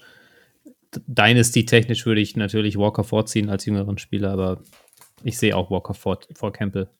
Ja, gut. Schnell und kurz. Ich kann da nur zustimmen. Ähm, ja, im Defensive Backfield hat sich eigentlich auch nicht viel verändert. Die einzige Sache ist, dass Adrian Amos gegangen ist und jetzt bei, bei Tariks Jets rumläuft. So wie halb Green Bay irgendwie. okay. Echt? Habt ihr so? Ja, okay. Ja, das ist aber alles andere ist ja in der, schon ein paar Jungs ja, ist halt in der Offense.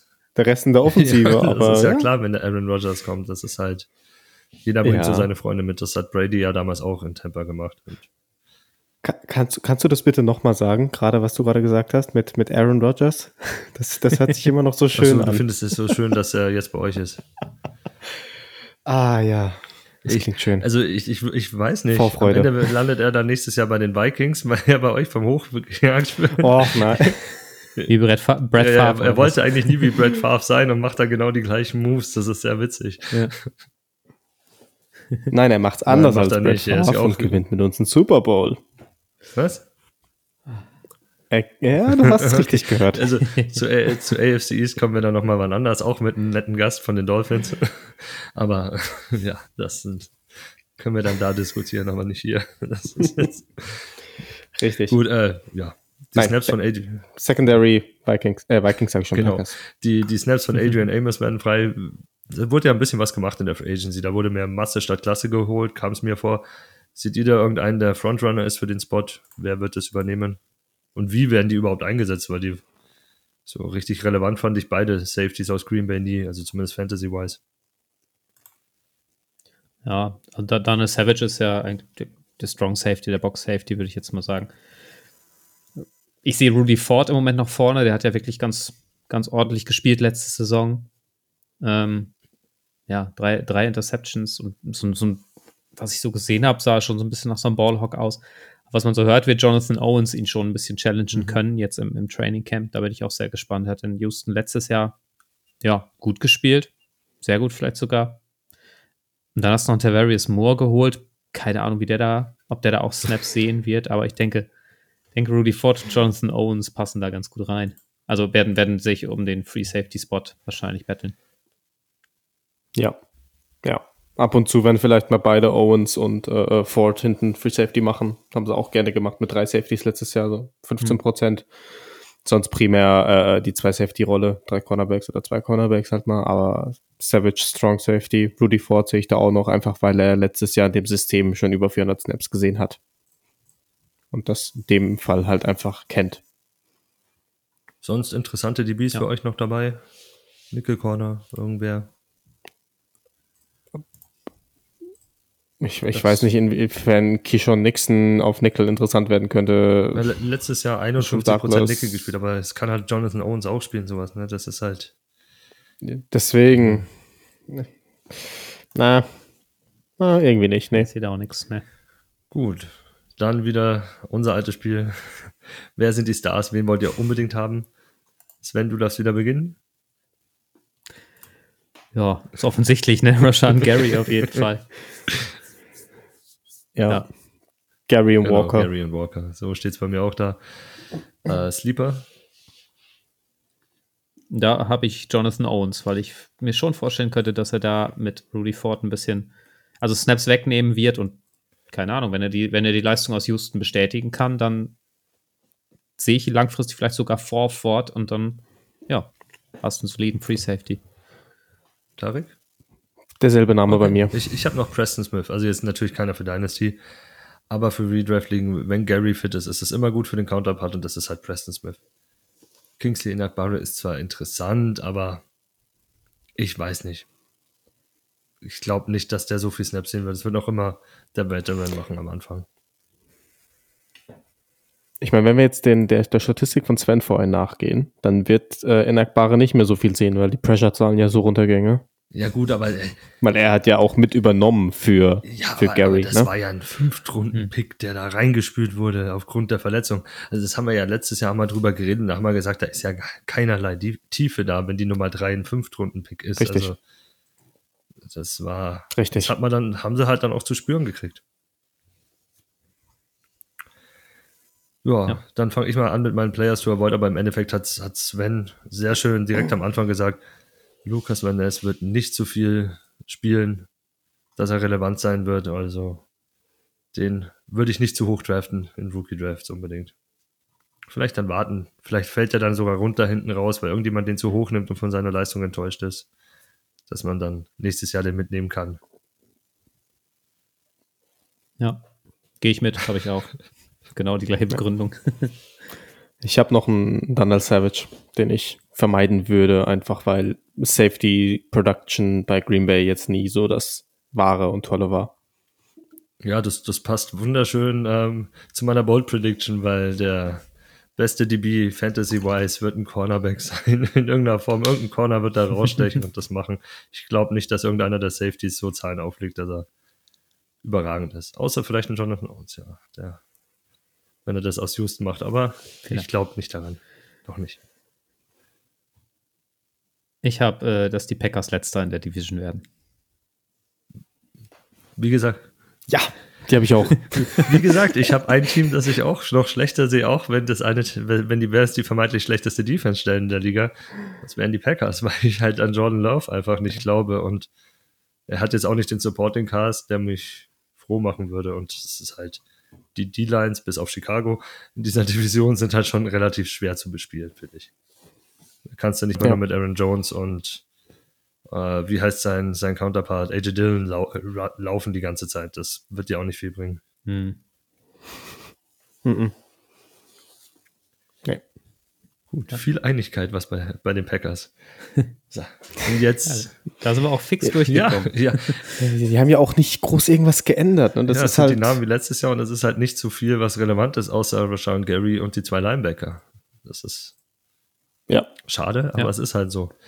So, Sven, jetzt kommt dein Heimspiel, du darfst einen Monolog halten, denn es gab ordentlich Veränderungen in Minnesota, nicht nur was Spieler angeht, es sind ein paar spannende Spieler gegangen, sondern auch ihr habt einen neuen Defense Coordinator und das System wird dadurch völlig verändert zu dem letztjährigen. Oder zumindest ziemlich viel. Also ein bisschen. So ein bisschen. also, also ich glaube nicht, dass man sich einen größeren Stylewechsel defensiv vorstellen kann in der NFL. Also äh, Ed Donatel war letztes Jahr, ich meine, man hat es im, im, äh, im äh, Wildcard-Game gegen die Giants gesehen, das war ja, ja, man wurde ja auseinandergenommen von Daniel Jones mit, mit, mit, dieser, mit dieser Coverage, die man da gespielt hat. Sehr soft, wie eigentlich die ganze Saison und da haben die halt die Quittung bekommen von den Giants. Die haben die eiskalt auseinandergenommen. Und das hat sich die ganze Saison so durchgezogen, dass du gemerkt hast, okay, die spielen mit extrem soft hinten, null oder sehr wenig Man-Coverage und dabei ist halt nichts Gutes bei rumgekommen. Ähm, klar, man hat trotzdem die Playoffs erreicht, dank der starken Offense mit Kevin O'Connell als neuem, äh, als neuem Head Coach.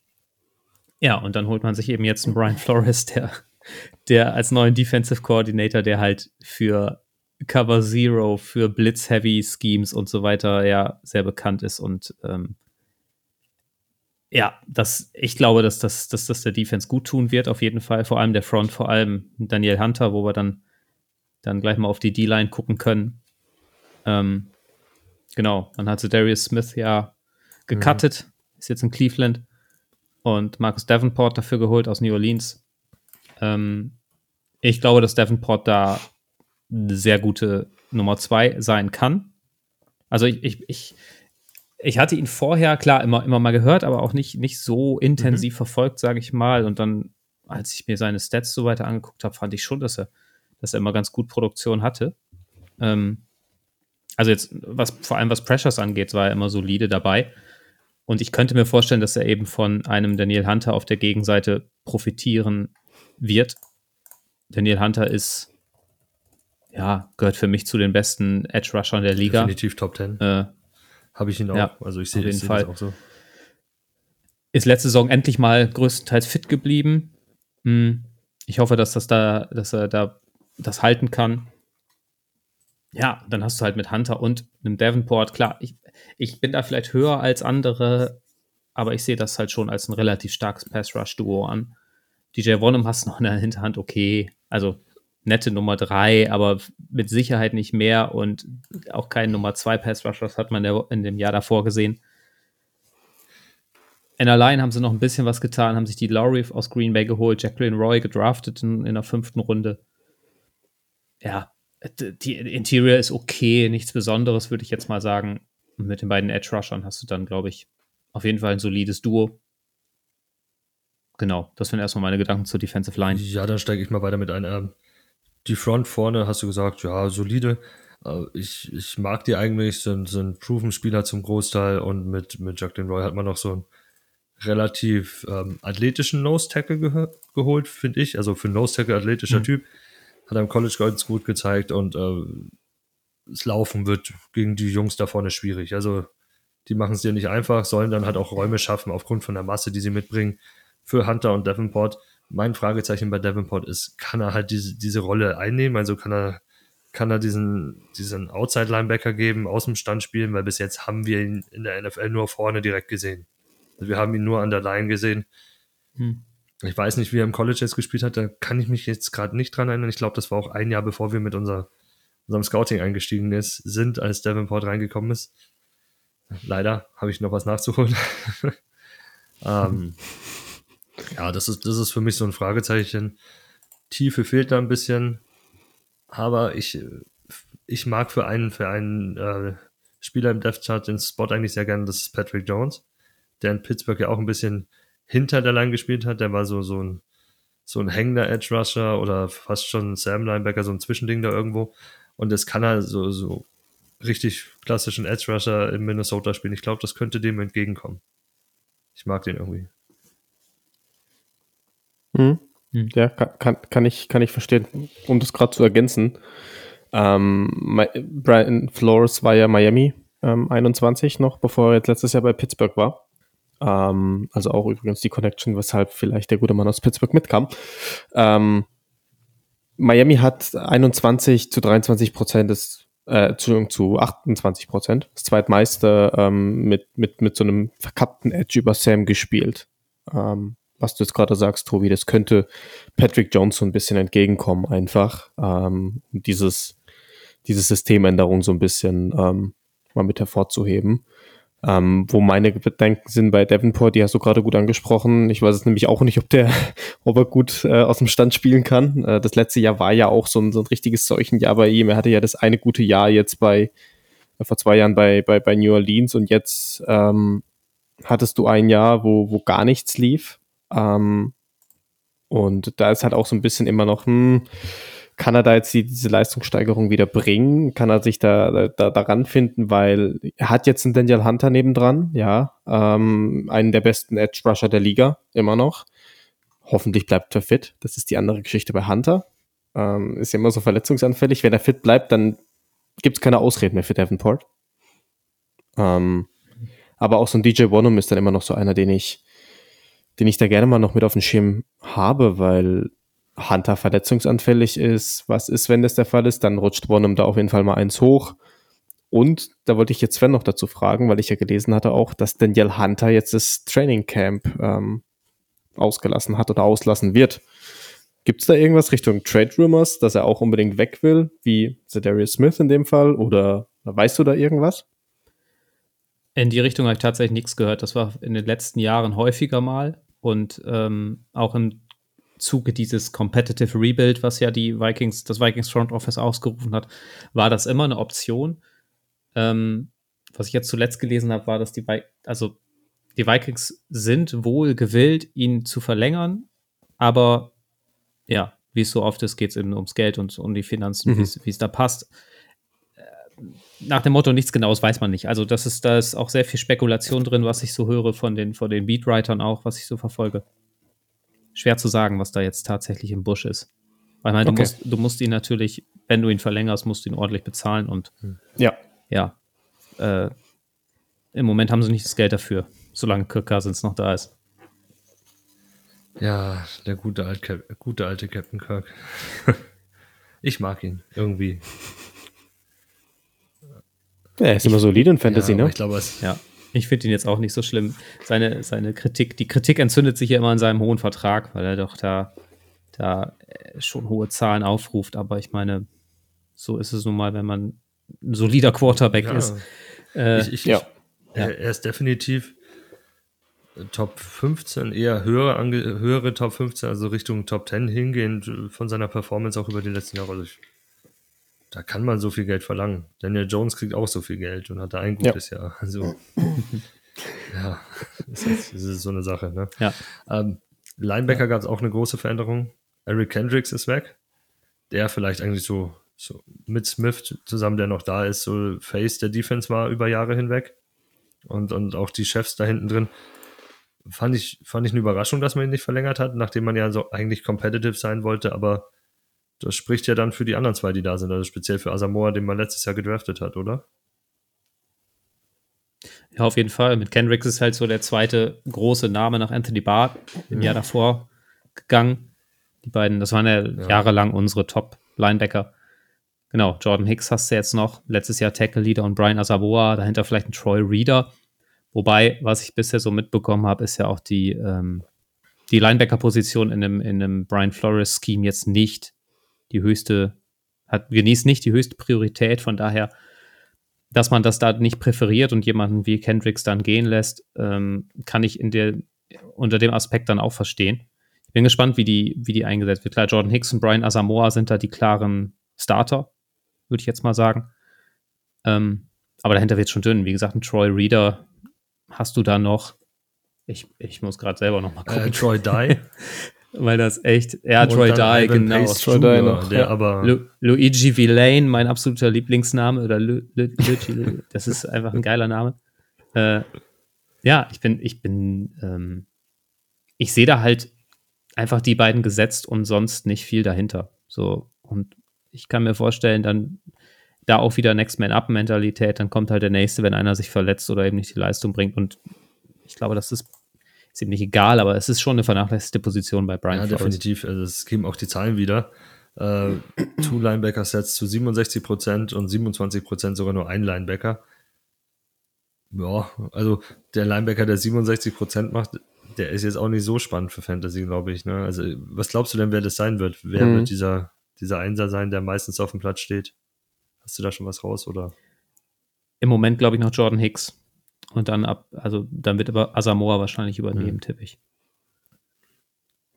Ja, es ist auch meine Tendenz. Also Asamoah hatte das gute, das gute Rookie-Jahr jetzt wahrscheinlich dann einfach, was die Coaches überzeugt hat, dass man gesagt hat, okay, diese Rolle, die, die, wie Sven es auch gerade schön gesagt hat, in Flores System jetzt nicht die größte Prio genießt, ähm, auszuüben dass, dass das Asamoah kann, ja, und dass den, den primären Spot halt einfach Hicks tragen wird. Und es ist schade zu sehen, weil du hattest mit, mit Barr, Kendricks, Hicks jetzt die letzten Jahre was verwöhnt auf, auf, auf Linebacker bei den Vikings. Du hattest Linebacker, die im Schnitt 90 Prozent zu zweit auf dem Feld gestanden haben. Ähm, und hast jetzt halt diesen Cut. Ja, das ist, das ist ein bisschen schade zu sehen, aber ähm, ich denke, Hicks auch wird weiterhin die Eins sein und Asamoah die, die zwei. Dann in dem Fall, ja. Gut. Ja. ja. So ein bisschen, bisschen bei Asamoah, so wie bei Ken, Cameron Bynum letztes Jahr. Asamoah hat halt auch nur 121 mhm. Snaps letzte Saison gesehen. Also ich habe immer so mitbekommen, dass er doch in der IDP-Community auch einen großen Hype so ausgelöst hat, zumindest was ich an US-Podcasts gehört habe, aber ja, erstmal abwarten. Vielleicht ist Bynum jetzt ein schlechtes Beispiel, weil er halt letztes Jahr doch relativ viel gespielt hat bei den Vikings, aber da war auch so die Frage, okay, er hat zwei gute Spiele gemacht und das war's. Und mal gucken, Asamoah muss das auch erstmal bestätigen, was er in den zwei Spielen, äh, also er hat ja, zehn Spiele war er aktiv, aber er hat 121 Snaps gesehen. Das war jetzt auch nicht nee, so die Menge. Aber zum Saisonende sind sie ja ein bisschen gestiegen. Da hat er Hicks ordentlich an Snaps geklaut. Ähm, da hat man schon mal ausgetestet, was er kann. Ähm, ja, aber wie ja. du schon gesagt hast, äh, Linebacker ist nicht die primäre Positionsgruppe unter Brian Flores, aber die DBs sind halt. Ne? Das ist seines, das sind seine Jungs, war ja auch DB-Coach vorher und alles. Das ist, liebt er mit denen, macht da viel, verteilt die schön übers Feld, nutzt die sehr speziell auch. Auf was kann uns da erwarten und wer kann uns da erwarten? Auf welcher Position in Minnesota? Ja, da bin ich wirklich gespannt, weil die, das, wenn man sich das äh, Cornerback-Core anguckt, ist da jetzt namenstechnisch nicht so viel, was vielleicht den, den gemeinen NFL-Fan viel sagt. Also man hat halt mit, mit Michael Blackman in Runde 3 einen Rookie geholt, der, so wie es im Moment aussieht, tatsächlich direkt starten okay. könnte, wahrscheinlich. Was man so hört. Ähm, die zweite Cornerback-Position, also ja, je nachdem, wer Cornerback 1, Cornerback 2 ist, aber Andrew Booth, Caleb Evans hast du noch. Andrew Booth letztes Jahr Anfang der zweiten Runde gedraftet. Toller Spieler. Mit viel, sehr ich athletisch. so gerne im College hat, von Clemson. Ganz, ja, ganz toll. Ja, ich auch. Und, ja. Das Tape hat ähm, Spaß gemacht sogar. Ja. Hat halt sich, sich früh verletzt und ist dementsprechend kaum zum Einsatz gekommen. Sehr physischer Corner, der halt von diesem äh, Man-Coverage-Scheme äh, von Flores, glaube ich, sehr profitieren könnte. Ähm, Caleb Evans hat man dann noch, der auch schon solide gespielt hat, man Jay Ward in Runde 4 gedraftet. Aber das, der große Name in, im Cornerback-Core ist nur Byron Murphy, den man geholt hat aus Arizona in der Free Agency, der allerdings auch letztes Jahr nur neun Spiele gemacht hat, wegen einer äh, Rückenverletzung. Aber wenn der fit ist, glaube ich schon, dass du auf Nickelhalter sehr gut aufgestellt bist.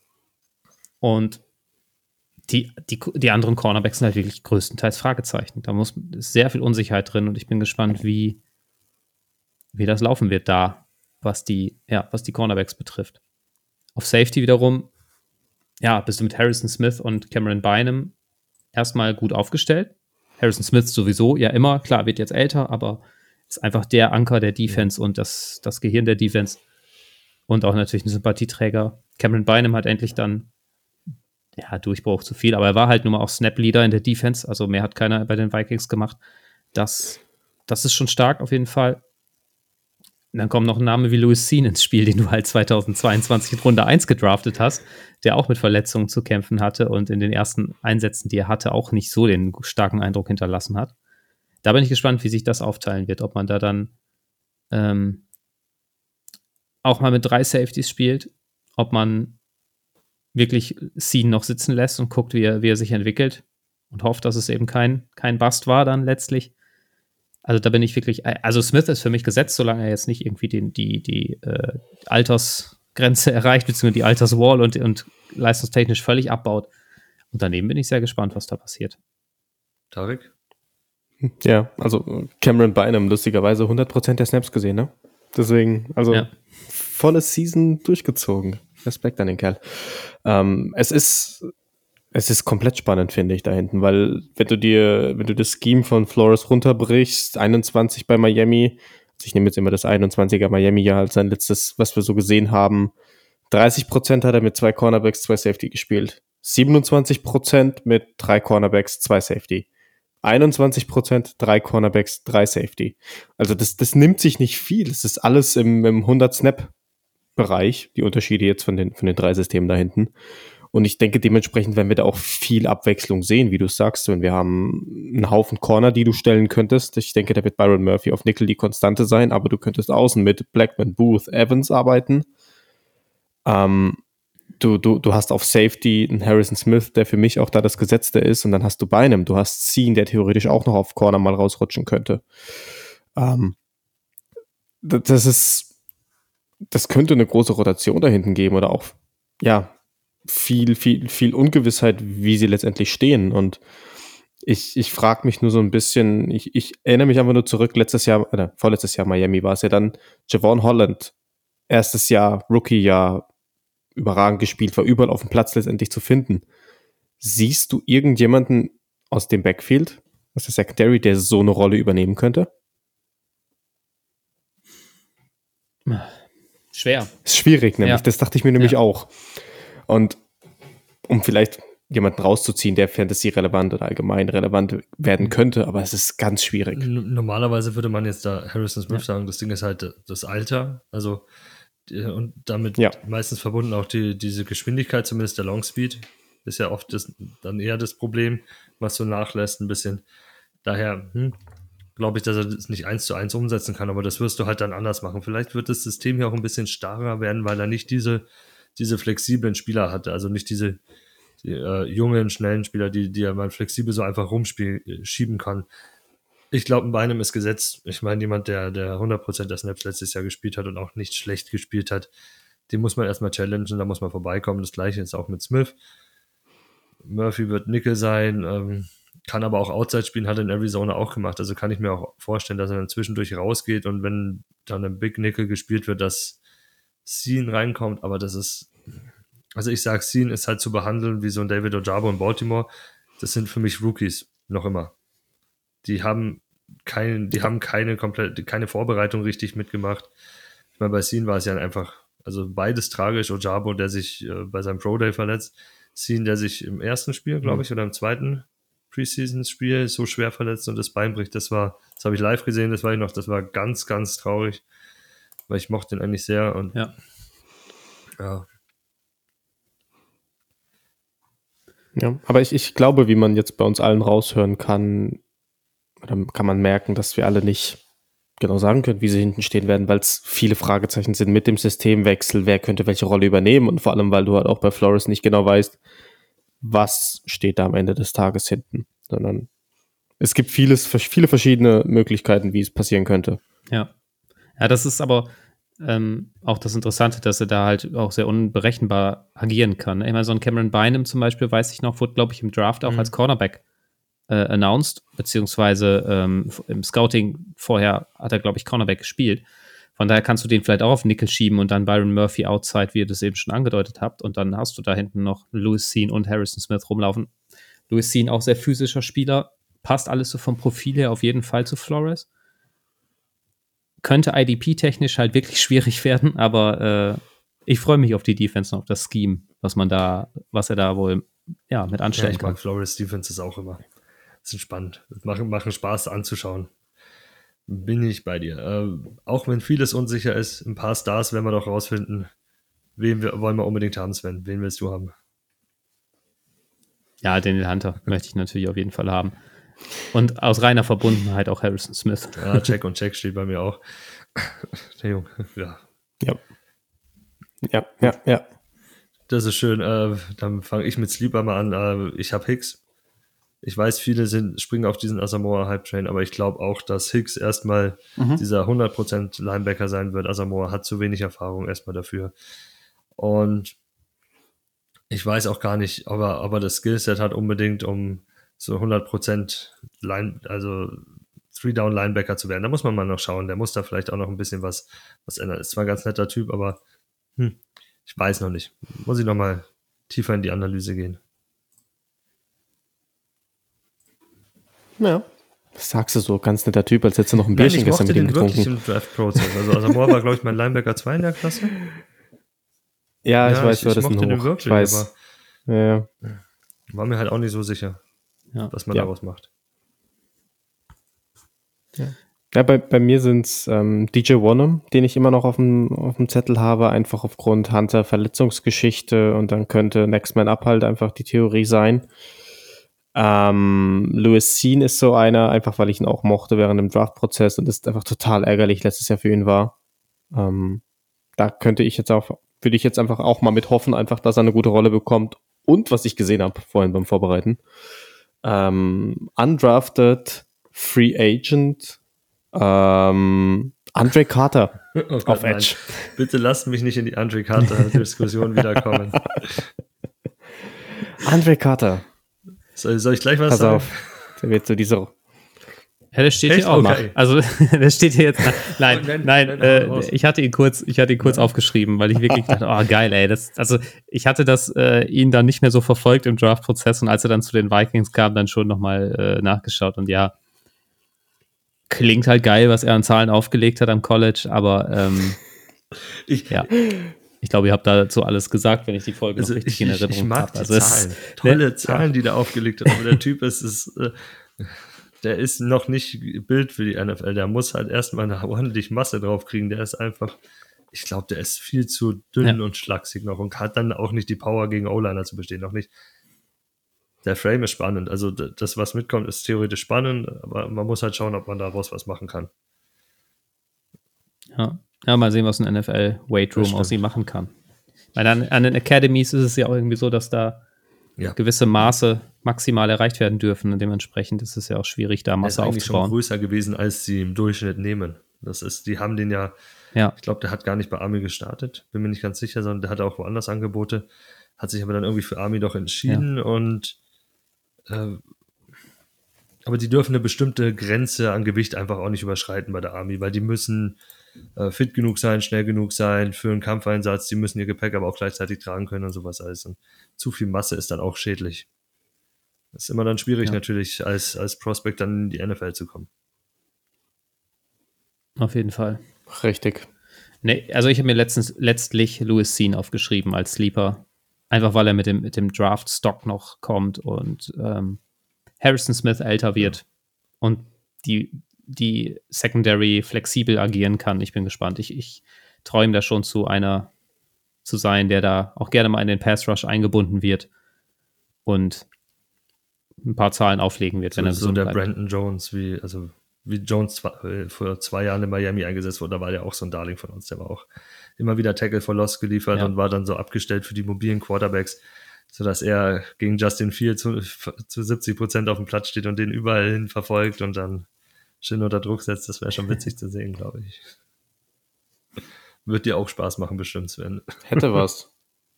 Ja, auf jeden Fall. Uh, players to avoid? Habe ich mir Brian Asamoah aufgeschrieben, einfach weil, weil dieser Hype, den kann ich nicht so nachvollziehen in dem Scheme. Ähm, und ich glaube, wie du es auch schon gesagt hast, der, der Jordan Hicks wird da gesetzt sein als äh, Linebacker 1 und da wird nicht viel für ihn abfallen jetzt in dem Jahr. Ja, ja, verständlich. Ähm, bei mir ist es Davenport einfach, weil ich, ich, ich lasse die Finger von dem Kerl. Das hatte ich einmal mitgemacht. ähm, und ich habe einfach mal noch für allgemein, auch für Leute, die Defensive Tackle liegen, spielen, Jacqueline Roy mit reingenommen, den Rookie dieses Jahr. Einfach weil er 100 pro Nose Tackle, wenn machen wird oder Nose Tackle Aufgaben tragen wird und nicht so diesen Interior Druck ausüben kann oder wird. Ja. Ja, ich habe auch Davenport da stehen. Also ich ja. habe mit dem ein ambivalentes Verhältnis entwickelt über die Jahre. Das ist halt, ist halt auch ein Saint. Das ist dann nicht immer das Einfachste für mich.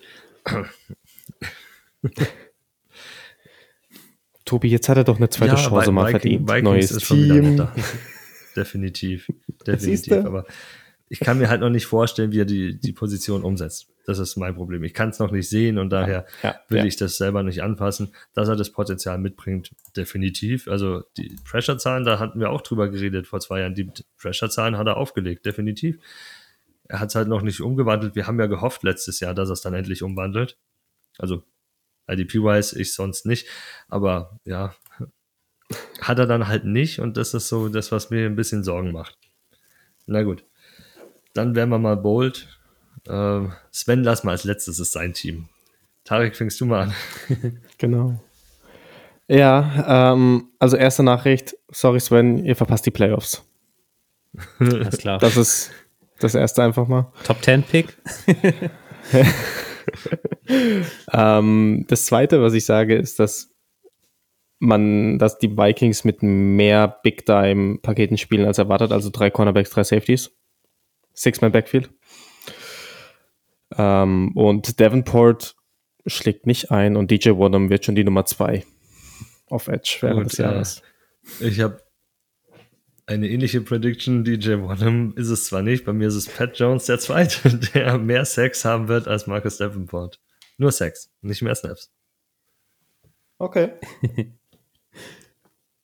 Ich habe äh, mich weiter auf die Linebacker versteift und sage, dass kein Vikings Linebacker mehr als 70 Tackles landen wird in dieser Saison. Okay, das wäre nicht schön.